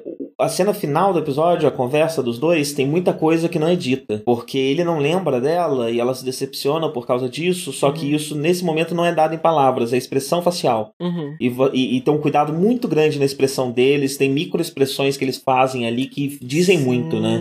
É, é, é, É, é isso que eu falo, né? Quando, quando o Rossoda assume, você na hora, você, você é, toda, toda, toda a expressão né, corporal e de, e de expressão dos, dos personagens, expressão facial dos personagens fica muito mais sofisticada do que o, do que o usual nessas séries, né? Sim, sim. E aí o próximo episódio do Russoda foi só o 12, aí eu também eu vi só até o 5, né? Eu vi os quatro primeiros, o 5, aí eu pulei direto pro 12. É, eu fiz isso também. Eu só dei uma lida rapidinha na, na Wikipedia só pra saber mais ou menos o contexto do que tá acontecendo ali. Então ali eles já se mudaram, né? Porque até então eles estão em Londres. é, E aí alguns episódios depois disso eles vão pra França. E aí Sim. tem um arco bem grande na França, em Paris e adjacências. Então o 12, se não me É, engano. São um arco de uns seis episódios, né? E o 12 é, É. o episódio seguida de quando eles saem de Paris. É, aí eles já chegam Ele é o começo cidade... de uma nova fase, né? E eu amei, é o episódio da Joana Dark, né? Sim, do Tesouro. sim. Eu amei esse episódio. É muito bom, né? Eu adorei. É muito, é- esse já é bem É voltado pro diferente, muito mais leve, muito mais humor, né? Sim. É, e é um tipo de humor. to- Todo episódio tem bastante humor, como eu falei, né? Nádia parece que vai ser muito dramático, mas nem é tanto. É, E não é que, como eu falei, não é aquele drama também, aquele drama sofrido, feito pra você chorar, é aquela coisa melodramática de novela mexicana, né? Eles conseguem realmente fazer uns dramas que são, que são bem. é, é, sei lá, é, são- são, melhores pra mim, são mais sofisticados. Agora, esse é muito mais humor e é um humor diferente do resto que eu tinha visto até então na série, né? Sim, sim. Humor mais escrachado, né? Mas japonês mesmo. É, né? escrachado, mas mais ligado com, com, com gags físicas e, e, e, e personalidades mais explosivas, né? Tipo, foca mais no lado mais, mais exagerado dos personagens, assim, na forma deles se comportar e tal. E eu achei bem divertida a história em si. E também foca mais no relacionamento dos personagens, porque são só ele. É como se de novo, é uma side questzinha, uma, um fillerzinho. É, eles chegam nessa cidade, é uma cidade em que a Joana Dark viveu, e aí o, o, o, líder lá da trupe, lá do circo, tá decidido a achar um tesouro. E ele tem um mapa, e aí tem a, a Nádia e tem o um menino lá, o que eu esqueci o nome, que é o japonês. A trupe tem um, japonês, um menino japonês que, que anda com eles, que entra depois, né? Que, Aham. que faz umas, umas paradas com espada. E aí cada um deles quer a grana por um motivo diferente. E é muito engraçado os motivos de cada a motivação de cada um deles, né? Então, tipo, ele quer só comprar, tipo assim, um carro muito legal pra impressionar a Nádia. E ela só pensa em fazer um orfanato melhor. E cada vez que eles descobrem que o, que o, que o tesouro po- pode ser potencialmente maior do que eles esperavam, os devaneios deles vão ficando cada vez mais selvagens, né? Então, no Sim. final, ele tá querendo criar toda uma máquina steampunk pós-apocalíptica maluquíssima, Ma- Mad Max pra ela. E ela tá querendo fazer literalmente um castelo com um parque de diversões por orfanato. é muito engraçado, é muito engraçado. É ótimo. E são gags muito exageradas, né? Muito. Tipo, toma a tela, toma a tela inteira, né? Quando eles estão devaneio, tem aqueles peixes voando. Cada vez que eles estão sonhando maior, eles sonham com um peixe maior. Então tem uma- vários peixes passando assim no fundo, É. que é um peixe maior do que o peixe anterior, né? É. E as personalidades que eles encontram, né? Então aí o Rossoda pode usar um pouco disso que ele gosta de usar, que é a vida do interior, né? é o Sim, retrato da vida sim. do interior. Então, apesar de não ser o interior do Japão, é uma comunidade é, da, da França, mas não, não quer dizer muito. Ele, ele, ele usa, do- ele, ele, provo- ele povoa de, de, de figuras peculiares do interior, assim, e todas elas querendo se dar bem dos turistas, é, em cima dos turistas burros, né? Então Aham. você tem o carinha da, da, da quitanda, você tem o padre, e nenhuma dessas figuras, apesar de todas elas. tá- é, é é engraçado isso, todas elas estão passando a perna nos protagonistas, mas nenhuma delas são pessoas ruins, assim, você não antipatiza com nenhum deles, você tá do lado deles, inclusive, porque ninguém mandou Aham. ser burro pra caralho, né? E eles estão fazendo o que precisa pra sobreviver ali, né? num- numa época de merda, né? No interior lá, no país louco. É... E tem bastante coisinha sutil também da, da, da história francesa ali, né? Sim, da sim. época. Então, é um episódio bem rico, na verdade. Ele é, ele é, um- ele é uma, uma side quest, assim, de humor, mas na verdade ele é muito rico em termos de, de, de background, né? De backstory e de, e de personagens ali, né? Aquela cidadezinha, ela... Ele consegue fazer ela ficar bem viva, né? Apesar Sim. de ser só um povoado qualquer que você nunca ouviu falar. Sim, sim. E no final do episódio retoma um tom, um tom mais emotivo, né? E volta Bastante, novamente é, um jogo é. de, de, de, de sombra e luz, né? É. Tem bastante no final do episódio. Uhum. É, mas é só no finalzinho. O resto do episódio é, é, um, é um episódio bem, bem, bem leve, assim, bem É. tranquilo. E com um ritmo mais acelerado. É, Uhum. Eu falei que em Digimon ele mantém um ritmo mais acelerado, né? E em Doremi também. Uhum. Mais no episódio 49 do que no 40, né? Mas aqui em Nádia, ele, ele dá mais tempo, né? Nádia tem um, tem um clima um pouco mais contemplativo, um pouco mais. é, um ritmo um pouco mais lento mesmo, né? Até p- pela natureza dramática de, Uhum. de, de muitas das questões aqui dentro. é, pede um ritmo um pouco mais lento pra você digerir, né? O sentimento Uhum. e sentir um pouco mais. Uhum. Então, nesse episódio não, por ser um episódio de humor, ele volta pra um ritmo bem mais papapá Uhum. é, do, do, do que, ele, que ele usava até então, Uhum. em muitas coisas. É. Eu gostei pra caralho desse episódio, me diverti muito. É muito bom, né? É um amor.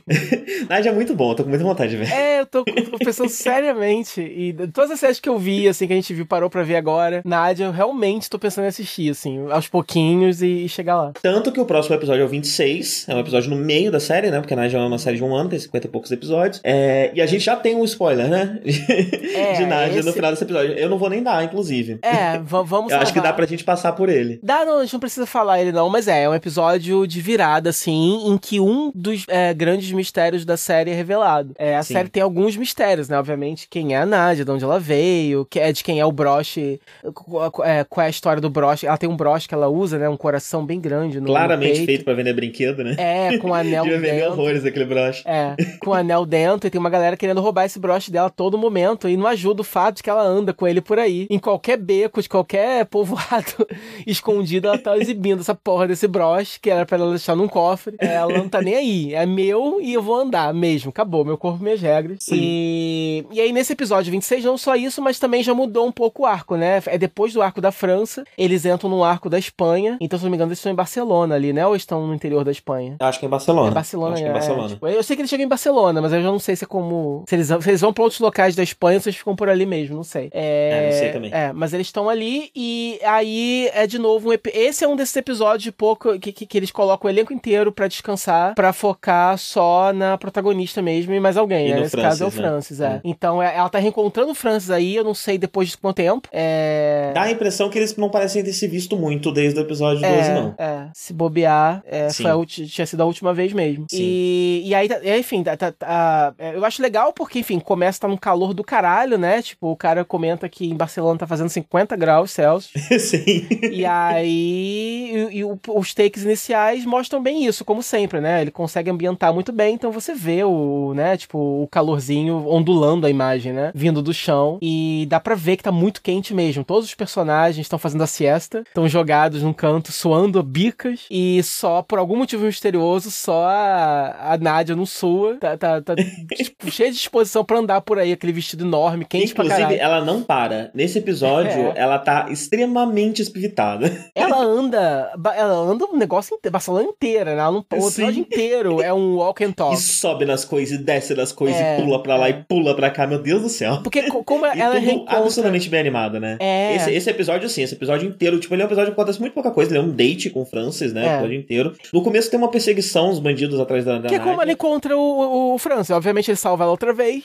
Salva- Mas essa perseguição é muito bem animada, no sentido, tem uns detalhes de quando ela vai fazer uma curva, ela Uhum. perde o equilíbrio, ela reganha o equilíbrio, sabe? Esse cuidado da- do equilíbrio da- da- enquanto ela corre é muito bem, muito bem planejado ao longo desse episódio, de- de- dessa, dessa perseguição. Sim, quando você vai tomar impulso pra correr, enfim, esses, esses movimentos mais, mais sutis são todos muito bem é, trabalhados. Sim. Mas basicamente depois disso, é basicamente ela andando por aí, conversando, com, discutindo relação com o Francis. E, e o Só Francis... que ela não sossega a bunda. É, né? tipo, eu, Então- eu, eu, go- eu gosto do episódio pelo visual dele, que é lindo, mas eu confesso que é, o, o Francis em si, nesse episódio, ele tá, ele, mais do que nunca, assim, ele tá só uma, um, um clichê mesmo, né? Ele tá só ali pra Aham. ser esse tipo de personagem, que é esse.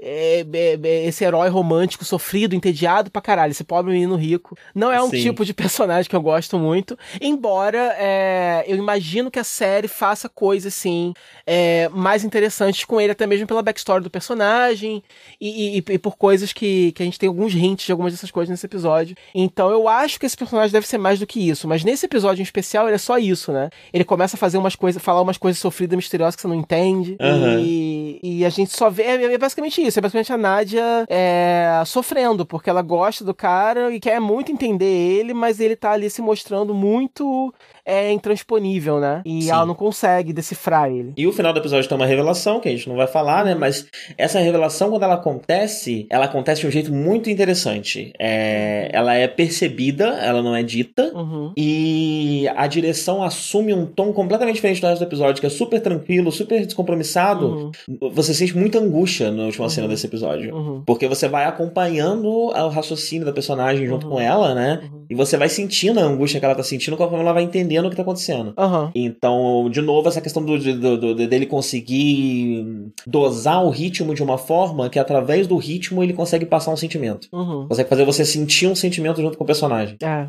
é, eu acho que a força desse episódio tá no visual mesmo. De novo, é, todos os ambientes que eles estão passeando são muito bonitos e são bem. é, todos eles parecem ter um clima de pintura mesmo, né? Eles não são. É, incri- eles não são fotorrealistas nem um pouco. É, é tudo bem é, mais aquarelado também. É, mas é tudo muito bonito e a fluidez mesmo dos movimentos dos personagens. E eu gosto muito daquela dessa cena final do episódio que eles estão conversando na cidade. Tem muita gente passando, né? E aí. E aí é legal, porque você tem aquele velho efeito, né? De que só eles estão é, é, coloridos em destaque, e todo mundo no fundo tá numa cor só. É, é uma cor meio mono, é, é, é, é todo um tom monocromático, distante, difuso, é, é, é embaçado, né? É, mas todo mundo tá passando, se mexe de uma forma muito fluida. E você Aham. vê que os personagens do fundo, fiquei reparando, né? Eles se repetem bastante. É legal você ver as, as técnicas, né? Porque você vê. Tem uma hora, inclusive, que tem uma mulher com uma bolsa passando e ela cruza com ela mesma, assim, vindo em sentido contrário, assim. Porque bom. é, eles desenham alguns desses personagens, colocam andando pra um lado e colocam os mesmos personagens espelhados andando- é, voltando também. E tem uma hora que aí eu já não sei se foi um erro ou se só eles não estão se importando com isso mesmo, porque eles não estão. Ou brincadeira mesmo, né? É, Ficou lá pra, é, pra é. quem perceber. É, realmente não sei. É, mas é isso, ela, ela vem passando uma moça e vem a, vem a mesma moça, elas se cruzam, assim, é bem engraçado. Mas é bonito, o efeito é bonito, assim. Se você não ficar reparando, né, que nem um doido que nem a gente, é o efeito que causa é bem bonito, assim. Você realmente Sim. sente que eles estão num local muito povoado, com muita gente, né? Sim. E a movimentação da Nádia ao longo do episódio, né? Ela se movimenta como uma criança mais ainda que nos outros episódios que É, o Rossoda dirigiu. é Esse é o episódio fluido, que ela mais se natural. movimenta como uma menina, né? É. Como uma, uma garota de 13 anos. Uhum. Bem, e aí acabou o trabalho do Rossoda com Nádia é, e ele começou a trabalhar com One Piece. É, o trabalho dele em One Piece foi bem mais breve, né? Nádia é uma série que parece. Tem muito dedo do Rossoda em Nádia, né? São três episódios chaves da série, mais a abertura e o ending. É, dá pra perceber que ele dita muito muitos tons nessa série, né? Mu- Muitas coisas que a série faz são ditadas por esses episódios dele, por Uhum. esses tons que ele coloca lá, né? Que é um pouco do efeito que ele tem em Digimon também, né? O mundo real de Digimon, tudo que se passa no mundo real de Digimon é, tem um eco do trabalho do Rossoda junto, Uhum. né? É, em One Piece foi uma, foi uma participação bem mais breve, né? Ele participa no episódio 199, é logo depois da saga de Skypiea. Você lembra? Não, eu não cheguei tanto. É, One Piece eu Ah, nunca não? vi. Eu nunca vi o anime. E o mangá, é, eu, eu li muito pouco do mangá. Eu li há pouco tempo, na verdade. Faz uns dois anos atrás. Eu li o mangá de forma linear. Até eles. Até aquela primeira saga, logo quando eles entram na. Na Grande na- é, a primeira, primeira, primeira ilha, que é a primeira saguinha que ele tem, eu cheguei quase a terminar ela. Inclusive, se eu tivesse que. é, toda vez que eu penso em voltar, é, eu, eu, eu pretendo provavelmente voltar pro começo dessa saga e ler o começo dessa saga de novo, porque eu já esqueci. É, mas é só isso, minha experiência com One Piece é literalmente só isso mesmo. E conhecer de visual os personagens, né? É uma série muito presente na, na minha vida de várias formas, mas eu consumi pouquíssimo dela. É, É, Skype eu acho que é um dos arcos, logo, tipo, um- acho que é o segundo ou terceiro arco, depois que eles entram na Grand Line, algo assim. Uhum. É, e ele é. Eles vão. O, o navio voa, né? Eles vão pra umas ilhas voadoras e. que eles têm que enfrentar um cara lá que se diz um deus, o trovão, tem os Uhum. poderes de trovão e tal. E esse episódio 199 se passa logo em seguida, né? Eles caem do céu. Ah, eu nem lembro se tem isso no mangá, inclusive, ou se isso é filler. Mas o navio cai do céu numa. Numa base- numa base da marinha. Nu- numa base da marinha. E aí, eles são piratas, então eles precisam dar um jeito, né? De, de sobreviver lá dentro. Esse episódio eu cheguei a ver o que vem depois por dois motivos, né? Um pra poder comparar com o que era o normal da animação de One Piece na época. E aí realmente, ele, você vendo só o episódio, ele parece muito só um episódio mesmo de, de One Piece. A mão do diretor ali é mais sutil. É, só que quando você compara com outro episódio, aí você vê que o outro episódio é muito inferior é, em termos Aham. de movimentação e tudo mais. Foi o anterior que você viu? Eu também vi Eu o vi o anterior. seguinte. Não, eu vi o seguinte. é, ah, eu vi o anterior. Porque, mas assim, eu vi não só pra comparar, mas eu confesso que eu vi porque eu curti bastante a história. eu achei tudo muito da hora, o, o episódio em si. Eu fiquei curioso pra ver o resto. Aí eu vi mais um pouquinho. Tá, é, Na verdade, eu me diverti muito. vendo- É um episódio do nada, daqui- um episódio 200 de alguma coisa, né? Tipo, boiando ali no que tá acontecendo, mas eu achei bem divertido. Adorei o vilão da. Adorei aquele comandante da, Aham. do negócio porque, Também. porque ele é um vilão que ele é muito calmo e eu, eu, gostei, eu gosto de vilão assim, não um vilão que me surpreende porque ele é tão ele é tão confiante, ele é tão cheio de si do, do- ele é um grande militar ali na- dentro da sua base, que é super bem reforçada, né? E ele tem toda certeza do que ele tá fazendo, que é, ah, eu gosto da, da, da- forma jocosa e condescendente com que ele trata os heróis, né? Ele não leva a sério nem um pouco é, nenhum deles e ele se diverte ali, né? Ele, ele, ele trata muito bem, até tem um diálogo que ele tem com, com o Luffy, que ele trata o Luffy muito bem, de forma muito cordial e tal. E ele fala na moral, assim, olha, você não vai sair daqui, né? E é isso, tipo, ele fala rindo. E, e- e toda vez que um dos heróis demonstra algum tipo de garra, de gana, de paixão que eu vou te fuder, é, ele reage, em alguns, alguns outros, algumas outras pessoas ali ficam meio perturbados com a ousadia. Ele não, ele reage calmíssimo, assim, tipo, de boa, Aham. sorrindo e tal. Então eu gostei muito desse, do conceito, desse, do climão desse vilão. É bem bom mesmo.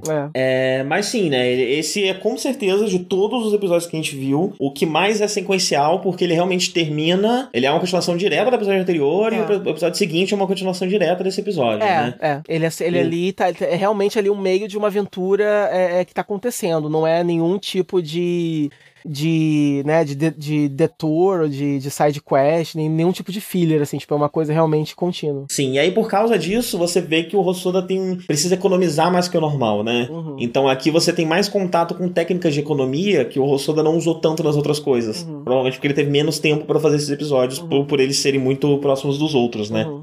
É, eu diria que tem duas cenas de destaque, né? Na cozinha, Uhum. é, tem aquela cena da cozinha que eles estão cortando várias coisas, fazendo várias coisas na cozinha Uhum. Que, que são super bem animadas, né? E, e- e bem dirigidas também.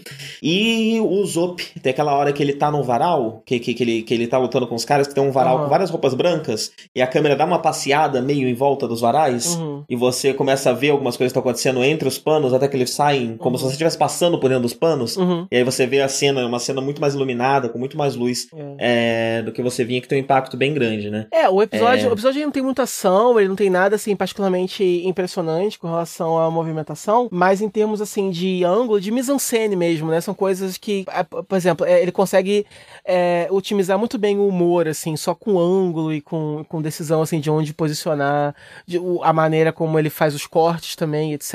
É, aquela, eu gostei muito daquela parte do que tá o Luffy eh, vai levar comida lá pro capitão e acaba se denunciando, porque ele começa a comer as almôndegas, né? Aham, e sim. é uma gag, assim, rápida, feita de cortes secos, assim, não tem muita movimentação.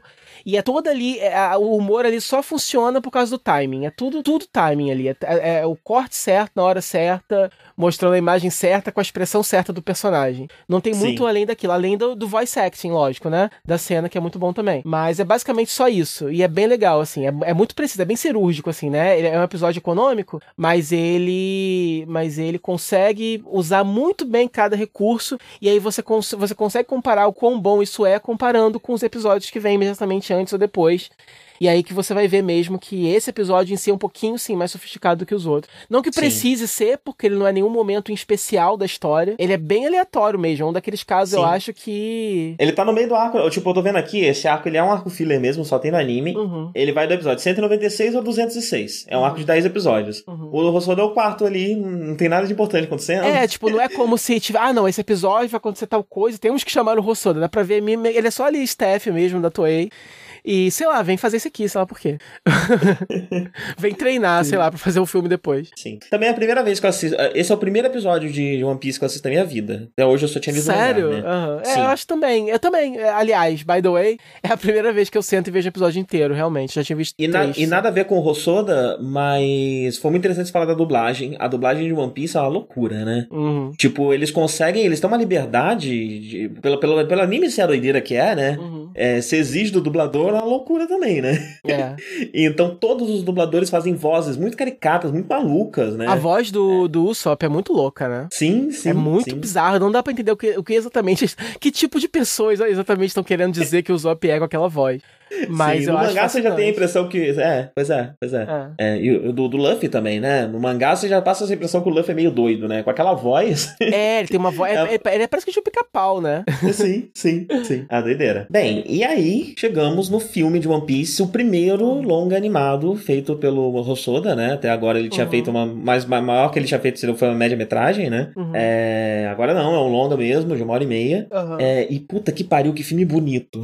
Ai, nossa, esse foi. É, esse é do, do de todos, né? Que quando, quando a gente né, é, peguei os episódios de tudo pra poder começar a assistir, esse foi o primeiro que eu assisti, justamente porque de todos foi o que mais me chamou a atenção, o que mais me intrigou. Porque era um longa de One Piece, eu nunca tinha assistido nada de, de One Piece antes. E porque logo de cara, né? Ele tava em, o arquivo tava em HD, tava mais bonito pra ver. E ele é muito bonito, sim, né? Os backgrounds e o tem a questão do traço, que é totalmente diferente do, do traço normal de. É, você rem- Ele remete, obviamente, ao traço original do mangá Aham. e, do, e do anime, mas ele é feito mais nessa coisa rascunhada. É uma versão dele, né? fluida. É uma versão dele É. do traço do, do mangá, do Oda. É, é, é, é o traço do, do, do Oda, mas sob o filtro desse, desse estilo que o Hosoda costumava fazer dessa época, né? Que, que é o mesmo que ele já tinha usado lá nos, nos lá no Digimon e na abertura lá da, da, da Nádia também, no encerramento de Nádia, ele usa nesse. Ele usa nesse. A culminação, eu acho, é esse movie de, Sim. de One Piece, né? 100% Kagenashi, E- né? Sem sombra nenhuma. Tudo é, Sim, tudo é ou no escuro ou no claro. A não ser uma cena específica, que eu já falo sobre Achei ela. bem legal terem dado essa liberdade pra, pra ele fazer dessa forma, né? Sim. Eu acho que de todos os filmes de One Piece é o único que é. Que, que, que dá mais liberdade pro seu criador mesmo de viajar na maionese desse jeito, né? Acho que os outros são mais tradicionais. E eu tava dando uma lida e ele é considerado o filme mais sombrio de One Piece até hoje. É, ele, ele realmente é bem sombrio, né? Ele tem, uns, Sim. ele tem uns momentos bem, bem, bem dark. É, inclusive, E a, o- gente não falou exatamente, né? Esse é o sexto filme de One Piece. Ele se Aham. chama o Matsuri. Como é que é? Barão ou Matsuri e- and the Secret Island. Barão ou Matsuri and the Secret Island. É, e, e ele é de 2011? 5. 2005. 2005. 2011. É, é porque ele parece muito, muito novo, Ele né? parece muito novo, Ele é é. muito Nossa, ele fresco, envelheceu muito bem, porque ele é muito bonito. Até o CG dele, apesar de ser. É pouco, na verdade, né? Mas tem aquele peixe no começo, a Rosário, que eu adoro. é, Combina, né? Tipo assim, porque como, como o filme é todo muito caricato e, e- e exagerado e tem visuais muito impressionantes, né? Que enchem mesmo seus olhos e tal. Acaba que um peixe com, com CG escroto no meio acaba adicionando a aura de esquisitice de tudo, né? Aham. É, então você não vê como um CG ruim, você vê como mais um elemento bizarro daquele mundo. Tem né? um momento muito curioso que ele escolhe usar CG também, que é um momento em que aparece algo atrás do barão e tá coberto por um pano, e o pano cai, e o pano é CG. E se você Eu para. não sei se eu O- reparei isso. O pano é CG e eu acho interessante ele usar. é, é, tem isso também, né? Ele usa elementos. Pra, pra, pra se fazer CG, ele usa de elementos que ficam menos feios no CG. Então Uhum. você faz criaturas, né? Escama, peixe e tecido. Uhum. E nesse caso o tecido cai com, de um jeito muito, muito natural. Ele cai de um jeito que parece tecido de verdade. Eu, fiquei, eu, assisti umas duas vezes pensando pra ver se aquilo não era realmente um, sei lá, uma sobreposição de um tecido de verdade. Mas não, é um CG. Muito bem feito, né? É um pano brilhoso, né? Pra, pra casar com o tipo de CG que é mais fácil de fazer, sem textura. É... Então é feito muito impactante, muito interessante. Uhum. Ah, mas bem, nesse, o, o- como é que. Qual, qual, qual a linha, linha geral desse, desse filme, né? É, basicamente, eles encontram uma carta, que é uma carta falando: ah, se você é o pirata, mais pirata falando que tem, vem cá nessa ilha, porque aqui é o lugar dos piratas, onde a gente tem o Matsuri. É, E aí todos falam: ah, você é louco, que a gente vai nesse lugar, e o Luffy imediatamente fala: não, se isso daqui é para os piratas mais piratas que tem irem, a gente tem que ir, porque nós somos piratas. É. E lá nessa ilha tem esse barão que comanda essa ilha que desafia os piratas que lá chegam com uma série de, de joguinhos, né? Com, com, com uma espécie de gincanas é... para que eles se provem ne- nessas gincanas. Ah, só que ao longo. Porque eles ganham direitos. só- só- é, tipo assim, ele. ele O jeito ele- de desfrutar da ilha, o- né? o- é, tipo, o. o ele, ele, ele claramente usa é, isso como desculpa pra poder mesmo impedir que. assim, Ele não quer que ninguém ganhe, na verdade. Ninguém, é, ninguém é pra ganhar. Só que aí quando os, lá o Chapéu de Palha começa a ganhar. é, ele começa a ficar mais puto e tem outras, outros desafios, né? Sim. Mas o filme logo abandona um pouco isso, tipo, isso é, isso é só um elemento usado para que o filme tenha ação e para que você, através dessa ação, consiga é, é, mostrar é, coisas com visuais incríveis. Então você tem personagens com designs muito legais, você tem ambientações muito maneiras, você tem cenas de ação muito dinâmicas, muito bem é, executados, muito empolgantes. Tem os velhinhos, né? Mas- Que ele adora animar um velhinho. É, é. Tem uma E- família verdade, também, porque precisa ter a Exato. temática de família, qualquer coisa que você não É, faz. exato. É, na verdade, a- você, você vê a, a turma principal separada ali, cada uma delas investigando um. um... Que aí você, você, você vai descobrindo que existe todo um mistério por trás de quem é aquele cara, o dono da ilha, o que, que ele tá fazendo naquela ilha, o que, que realmente significa aquelas gincanas. Você descobre que tem, é é, que é mesmo- tudo mais esquisito, né? Mais sombrio do que, do que parece no primeiro Sim, momento. vai ficando. Tem uma aura de conspiração, né? Tipo, é tudo. O humor do filme é muito intenso, exagerado e, e legal. Mas aos pouquinhos, à medida que a conspiração vai se descortinando, o filme vai ficando mais sombrio. E o humor vai sendo deixado de lado. E, e- e vai sendo. E o que toma conta mais é a coisa do, do mistério em si e do drama em si mesmo, do, do, do Luffy querendo proteger os amigos dele que estão em perigo, né? E aí você tem a temática forte do filme, que é a temática de, de companheirismo, de você fazer tudo pelos seus amigos. E o filme trabalha também com questões de solidão, de luto. É... Ele não vai tão. Ele é tão profundo quanto eu achei achei que. Você vendo o filme, eu- a gente começa a achar que é muito mais profundo do que ele acaba sendo, né? Aham. E eu acho o final muito brusco e um pouco mal explicado também. É, me decepcionei um pouquinho com o final dele. Mas no geral, sim, eu acho que é um filme bem interessante e, e- e provavelmente ele deve se destacar com relação aos outros filmes de One Piece. Eu nunca vi nenhum, mas eu imagino que ele deve se destacar nesse sentido. Não, com certeza. É, eu acho, inte- de novo, a questão do ritmo pra passar o sentimento do personagem, né? Você vê o- os outros personagens da trupe em perigo, e você vê o Luffy sofrendo com isso, mas você sabe que não vai terminar nada esquisito porque essa porra é de um filme, né? A série tá rolando, os personagens estão lá ainda, nada de. Eles não podem morrer, nada de muito ruim pode acontecer com esses personagens aqui. É, Mas a- ele, a- mesmo assim eu consegui sofrer. eu também, Eu nossa. consegui sofrer. O Luffy sofre tanto que você sofre com ele. Nossa, né? coitado. Mas isso, é uma, mas isso é uma das características do mangá também, né? De qualquer forma, que eu mais gosto de, de One Piece é que você é, sempre reage muito com o que o Luffy tá sentindo, não sei porquê. Aham. É, então, se o Luffy, quando o Luffy tá mu- com- muito sofrendo, tá chorando, tá, vo- você chora junto com ele, você fica puto com ele, né? É, sei lá por quê, essa, essa, é- essa paixão exacerbada do, do, do, do, do Luffy, apesar de ser uma coisa comum, né, de herói de shonen, nele é muito mais honesto do que o normal, eu acho, né? Sim, sim, sim. Porque, sei lá, Goku ficou com raiva, caguei, né? Sou Goku, ele não é nenhuma pessoa de verdade. Mas o Luffy não, né? Não mexe com o É. Luffy. E é engraçado, né? Porque é o mesmo efeito que ele tem na, na trupe dele, né? As- É. Os colegas dele só estão com ele porque ele é assim, né? E ele, Exato, isso ele é consegue traduzir pra a gente cola. também, né? É, ele é a cola do grupo ali. Sim. É...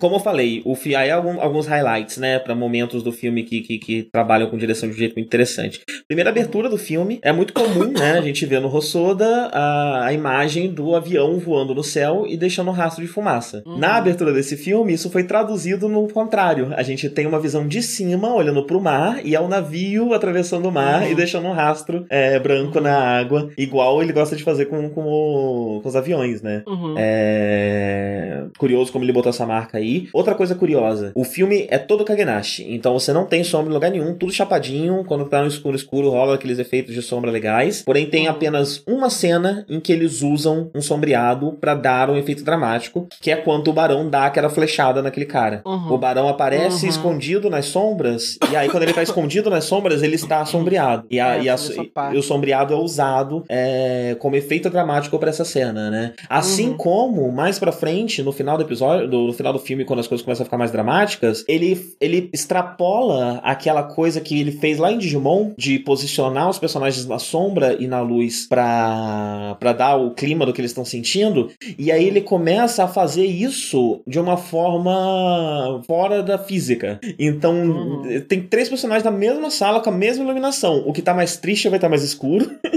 o que tá mais feliz vai estar mais claro. É, E aí eu concluo o, o que eu tava pensando ao longo, enquanto eu assistia tudo isso e vi os trabalhos de luz e sombra, né? É, Eu acho que no fim das contas, quando a gente olha pra um artista tirando algo que tá lá, a gente só pensa no quão mais fácil vai ficar é, não ter aquilo pra fazer lá, como sombra, por exemplo, né? Uhum. Quão mais rápido vai ficar. Mas no fim das contas, pra um artista tirar um elemento como esse de algo, ele precisa dominar esse elemento antes. E eu acho que tudo isso que a gente assiste do Rossoda mostra como que ele domina muito bem é, luz e sombra, como ele sabe trabalhar muito bem com isso, e de tão bem que ele sabe trabalhar com isso, ele se sente confortável de nem usar isso. De conseguir, de conseguir usar isso apenas para efeitos dramáticos, de conseguir usar isso é, de um jeito muito mais inteligente, é, e não como uma obrigação, não como algo que precisa estar lá. E eu acho que esse filme aqui é, é a conclusão, né? É o, é, o, é, o, é, o, é final dessa jornada do, do Rossoda, porque logo depois desse filme ele começa a produzir os filmes dele, né? Ele é convidado para fazer é, the, a, the, é The Girl ou a Girl? É The Girl, né? The Girl Who Leapt Through Time, Who Leaped Uhum. Through Time. Ah, por causa desse filme, né? As pessoas já conheciam o trabalho do Rossoda, mas ver, ter visto o, o trabalho ótimo que ele fez com esse longa Uhum. que é interessante que você vê ele trabalhando com um ritmo um pouco mais lento do que o normal também. Em todas as cenas, ele ainda usa em cenas de ação, em cenas que é necessário, aquele ritmo mais corrido, mas tem outras cenas que não. Ele se permite um ritmo mais contemplativo, uma movimentação mais lenta, é, Uhum. porque agora ele tem tempo, né? Ele tem espaço pra fazer isso. É, e esse filme gerou o convite pra The Girl Who Leaped Through Time, que daí ele foi fazer Summer Wars, né? Que foi o grande É. debut dele no mundo, né? E daí foi em diante, foi, foi, foi deslanchando.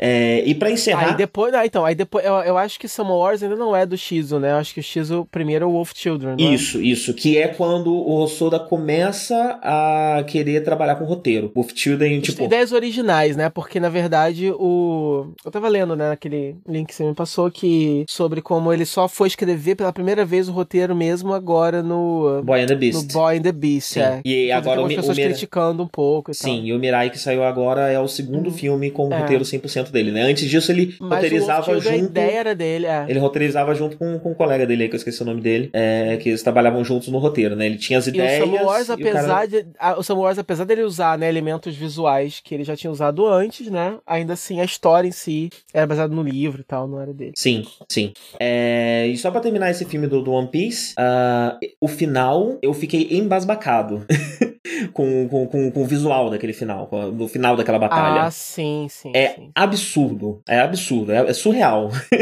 de tão É, bonito, não, de tão sim. incrível, magnânimo, exagerado, a, a, a, a sombra, né, ou as cores que ele usa, como vai do azul pro vermelho, do vermelho pro roxo. É, eu acho. O que, o, que, o que mais me espantou, e eu acho que ajuda no, no climão, é você não tá 100%. Você não tá entendendo 100% o que tá acontecendo também. Aham, sim. Então, além de ser tudo muito grandioso, dá um desespero, porque você quer muito saber o que tá vendo, assim. É, né? e tem um clima esquisito, né? Porque tudo que tá acontecendo é, é. muito estranho também. E não é estranho, o tipo, anime bizarro, não se né? preocupa em É estranho explicar. creepy, né? É. E eu acho legal, porque é um pouco diferente. Não, sei, não deixa de ser diferente. Não deixa de ser, dife- blá, não deixa de ser diferente o fato que esses animes, assim, geralmente rola muita exposição. Aham. Né? Nesse não, rola até de menos, né? Eles não vão parar pra te explicar nada. Você entendeu, entendeu. Se não entendeu, tchau. E é basicamente isso. Eu até agora não entendi, pra te falar a verdade, É, pois é, totalmente. É, É, eu acho que tem coisa Mas que nem é é pra isso, entender, né? né? Acho que tem coisas ali que não é nem pra entender. É, o, São mais conceitos que você. é tipo Digimon, né? Como eu falei antes, É, né? São coisas é. que acontecem por acontecer, porque né, o interessante ali não é o que tá acontecendo. O interessante é, É. o desdobramento do- daquilo, né? Uhum. É, E eu acho que o Rossoda faz muito bem É isso um, de... semi, um, um semi-spoilerzinho aqui, mas só pra comentar, né? Acho legal algumas sutilezas, por exemplo, quando, quando, quando certos personagens estão sendo. Né, tem, tem uma criatura grande que tá, né,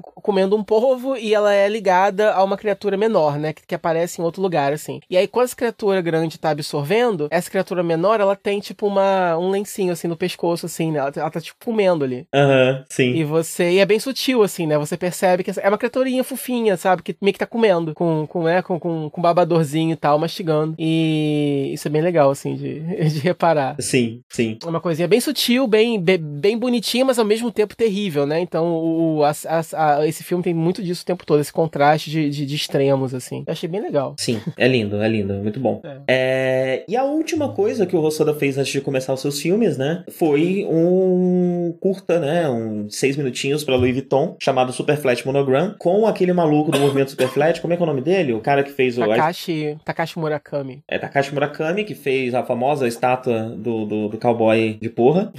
E. É, ele é o tal do. Ele, ele, é, o, ele, é, o, ele é o cara do Super Flat, né? Pois é, eu ele não sei. idealizou esse, esse curta e ele chamou ele chamou o, o Rossoda pra dirigir pra ele. E o Rossoda de novo fez Samu Wars porque é uma coisa que ele não consegue.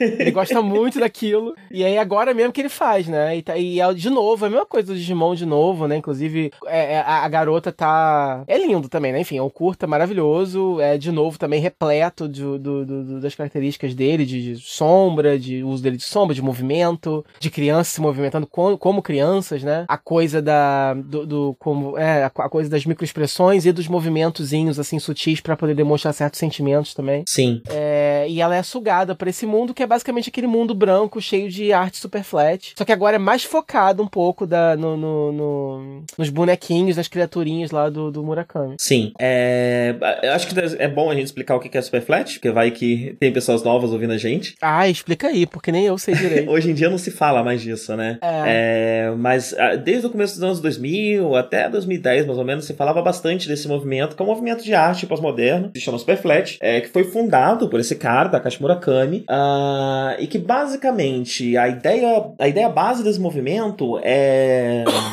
quebrar a barreira entre a, entre a arte clássica e a arte pop. Então ele pega muita coisa da arte pop japonesa, anime, mangá, mascotes, né? Tudo que, que, que não só o Japão mesmo pensa quando pensa na sua arte pop, mas também é, a, o, que é, o, o, o que é exportado também. é, o que o mundo, né? A forma como o mundo enxerga também a cultura pop japonesa, né? E aí ele não tem. Ele mexe com elementos, como eu falei, né? Tem um maluco lá com o ca- o cowboy de porra, é um cara ejaculando, e aí ele faz um laço com, com, com a a porra dele. É, tem a moça também com, com os peitos grandes que ela solta leite dos peitos, né? E faz os negócios. Então, tem hipersexualização, tem mascotes, tem cores vibrantes, tem. é, mexe com as questões de, de cultura otaku, lolicon, essas coisas também estão bem frequentes ali. É, e a ideia é trazer esse, essa cultura pop japonesa para um cenário de arte pós-moderna, é, inclusive com visando exportação, é, que saiu bastante, né, do Japão. É, a França gostou muito, os Estados Unidos também, então tiveram várias exibições, de- exibições de arte pelo mundo, né, ele conseguiu, ah, funcionou esse, esse movimento dele, né. E como ele quebra essa barreira entre as duas artes, há também uma, uma camada ali, né, de... É, é parecido com essa coisa que os animes fazem, de criticar algo fazendo aquilo que elas estão criticando. Então, tipo, ah, esse anime é, é lolicon? É. Mas ele faz isso sabendo que ele é. Então ele tira vários sarros de ser lolicon. Mas ainda é, e ainda tá lá o material. E quem gosta vai assistir do mesmo jeito. É, e, e- e esse conceito também faz parte do movimento Superflat, né? Então ele critica o consumismo ao mesmo tempo que ele é extremamente consumista, né? Então a estátua que ele fez cu- custava, sei lá quantos dólares, né? Milhares de dólares, acho que não chegava a milhões, Uhum. mas sei lá quantos milhares de dólares. É, Então é um movimento que é sobre isso, né? Ele é sobre uma comercialização da arte, é, ao mesmo tempo que ele traz a arte comercial para dentro da arte, da arte mais tradicional e de uma visão mais, mais, mais tradicional de arte. De 2010 pra cá, ele meio que deu uma morrida. Acho que nem tem muitas coisas, nem sempre onde anda Caixa Murakami. É... As últimas coisas na Wikipedia que tem sobre ele são de 2013, ah, que foi um filme que ele lançou. É... Um filme live action com personagens em CG, sei lá. não, não faço ideia que seja isso. É, e de lá pra cá não tem mais nada sobre ele, né? Mas ele fez esse curta junto com, com o Mamoru Hosoda, foi chamado, ele chamou o Mamoru Hosoda pra dirigir o curta com, com ele, né? Uhum. A, a pedido e, pa- e bancado pela Louis Vuitton, né? Um comercial da Louis Vuitton pra mostrar também a. Também mostra. Fala deles. Oi? É, provavelmente deve ter usado, sei lá, estampas ou cores ou coisas que devem remeter a algum, alguma coleção da Louis Vuitton ou algo assim. Eu, eu acho que o contrário, eu acho que tem uma coleção é, feita do, do Takashi Murakami na Louis Vuitton nessa época. Ah, tá. Acho que Então, tem. isso aí meio que pra divulgar isso. Sim, exatamente. Aham. É... Então é um curta de divulgação que traz essa estética, né? E é é interessante que tem esse outro mundo que parece o Digimon, como você falou. é, Mas o mundo real, ele é muito cinza. né? De um jeito muito parecido com o Digimon e parecido também com aquele É. episódio de Doremi, né? Todas as crianças É, estão lá no. tá, tá, tá essa menina na frente de uma loja, né, da Louis Vuitton, e aí chega um bicho lá, um- e aí ela é sugada pra dentro, e aí dentro desse mundo. Inclusive tem isso que eu falei, de que em Digimon, quando eles entram naquele espaço, é, o traço fica, fica meio que fica avermelhado, né, em volta do personagem. Acontece isso nesse, nesse curta também, né? A menina vai e ela fica quicando entre as paredes, tem muitas cenas da- da- da- dela voando entre um extremo a outro do, daquele espaço, que é basicamente a mesma dinâmica ali do, de como é, os personagens de Digimon se comportam naquele espaço. Então é um espaço muito parecido. É uma puta ideia reciclada, isso aí. Sim. Sim. É, Ah, então uma última coisa que. Ai meu Deus, o que a gata tá comendo? A gata tá comendo alguma coisa que ela não devia estar comendo. Ixi. Pera aí rapidinho. Tá. Voltei. Ela resgatou um osso do lixo lá de fora, só que ela veio comer aqui, do meu lado, pra poder brigar, sei lá. pra poder. pra poder. Peitar você. Pois é, é, joguei fora. É. E mas sim, a ideia é reciclada.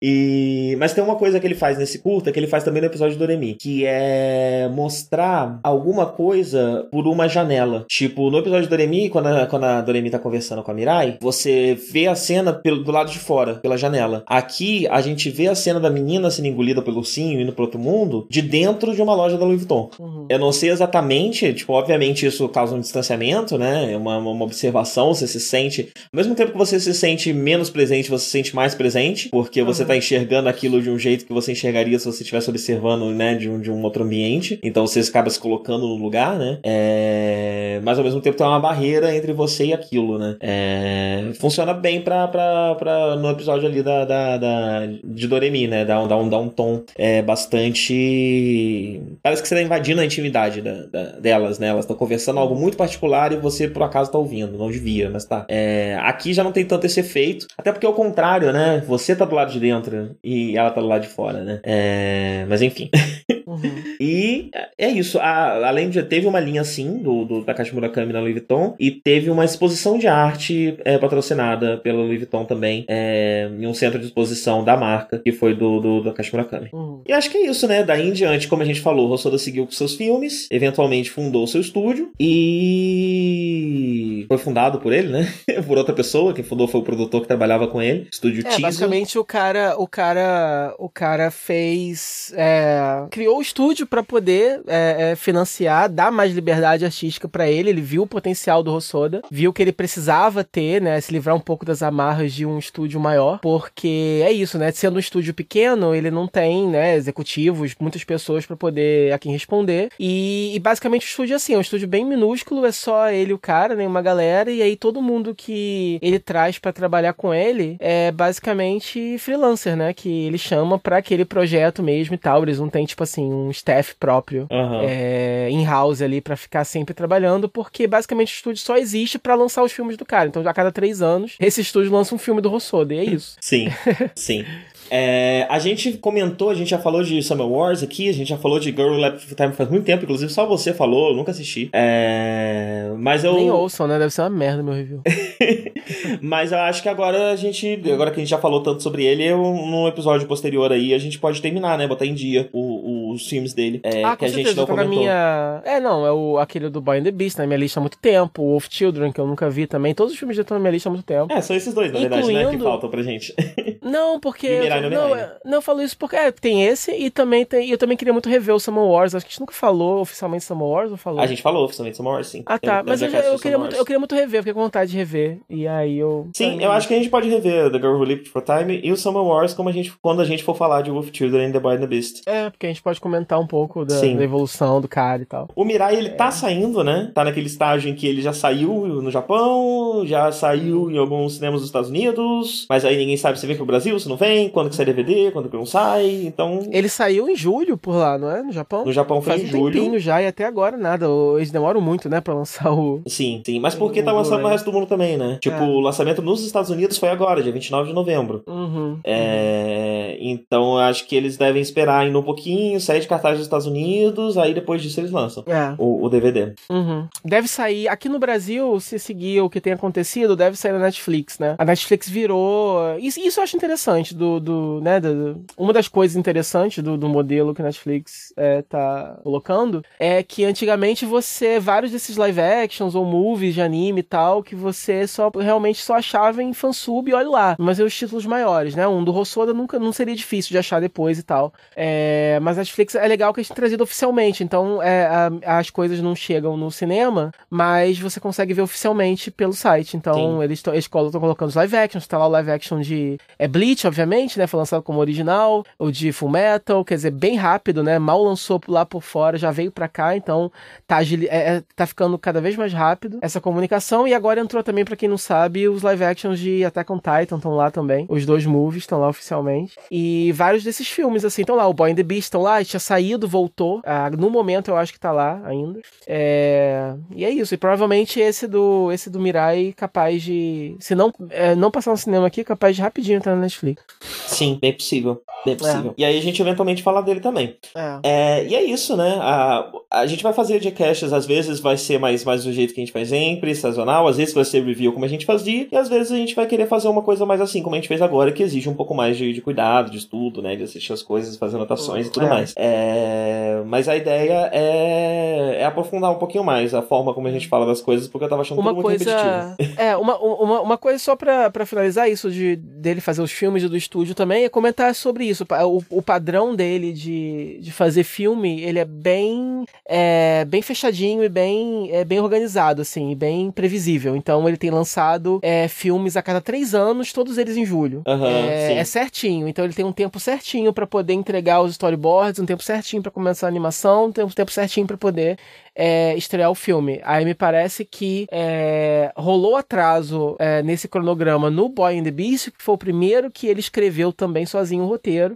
E aí eu não vi ainda, mas pelo que eu li por aí das opiniões, é que realmente esse filme ele é considerado é, um, dos menos melhores, assim, justamente porque por causa da inexperiência dele enquanto é, roteirista e do pouco tempo que eles tiveram para lidar com outros aspectos da produção, justamente porque ele levou mais tempo para escrever e o storyboard atrasou, etc. E Uhum. parece que algumas desses problemas já foram ajustados no, no Mirai, né? Parece que Sim. ele andou aí já, já se especializando mais, ouvindo alguns conselhos, e o filme já foi. Né, o filme quase foi é, lançado em outra data. Eles queriam lançar, me parece que em maio, para aproveitar a Golden Week, né? Aquele feriadão japonês e tal. Então, para aproveitar a galera que ia estar de folga, as famílias, é um filme para família, mas acabou que eles conseguiram ficar com a sua data de julho mesmo, ou junho, né? Enfim.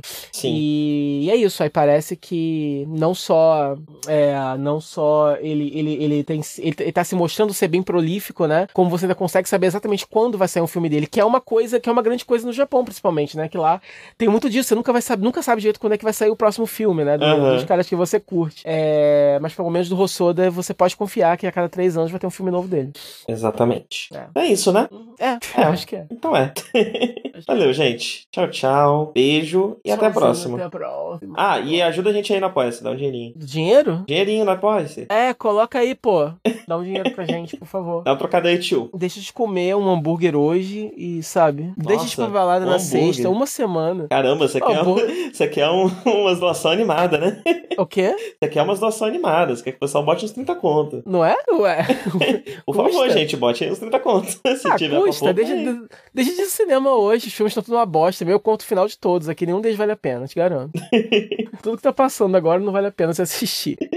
Vai ser isso então. Se a gente bater 500 reais no, no Apoia-se, no, no Nerd, o Live vai contar todos os finais de todos os filmes que estão em cartaz no momento pra É, te falar por que nenhum todos- deles presta. Todos eu assisto, todos são uma merda, todos eu tô assistindo assim mesmo. Então eu sei o final de todos eles pra te contar e, e- e salvar vo- você do, do, do- do trabalho. Pois é. De ter que conferir. É só ter dinheiro suficiente pro Live em todos os filmes. Pronto. Ele faz É, esse dá o pra dinheiro você. que aí, é, eu pego o dinheiro, vou, assisto e falo pra você se é bom ou não. E provavelmente não vai ser bom, então você não vai ter que gastar mais dinheiro.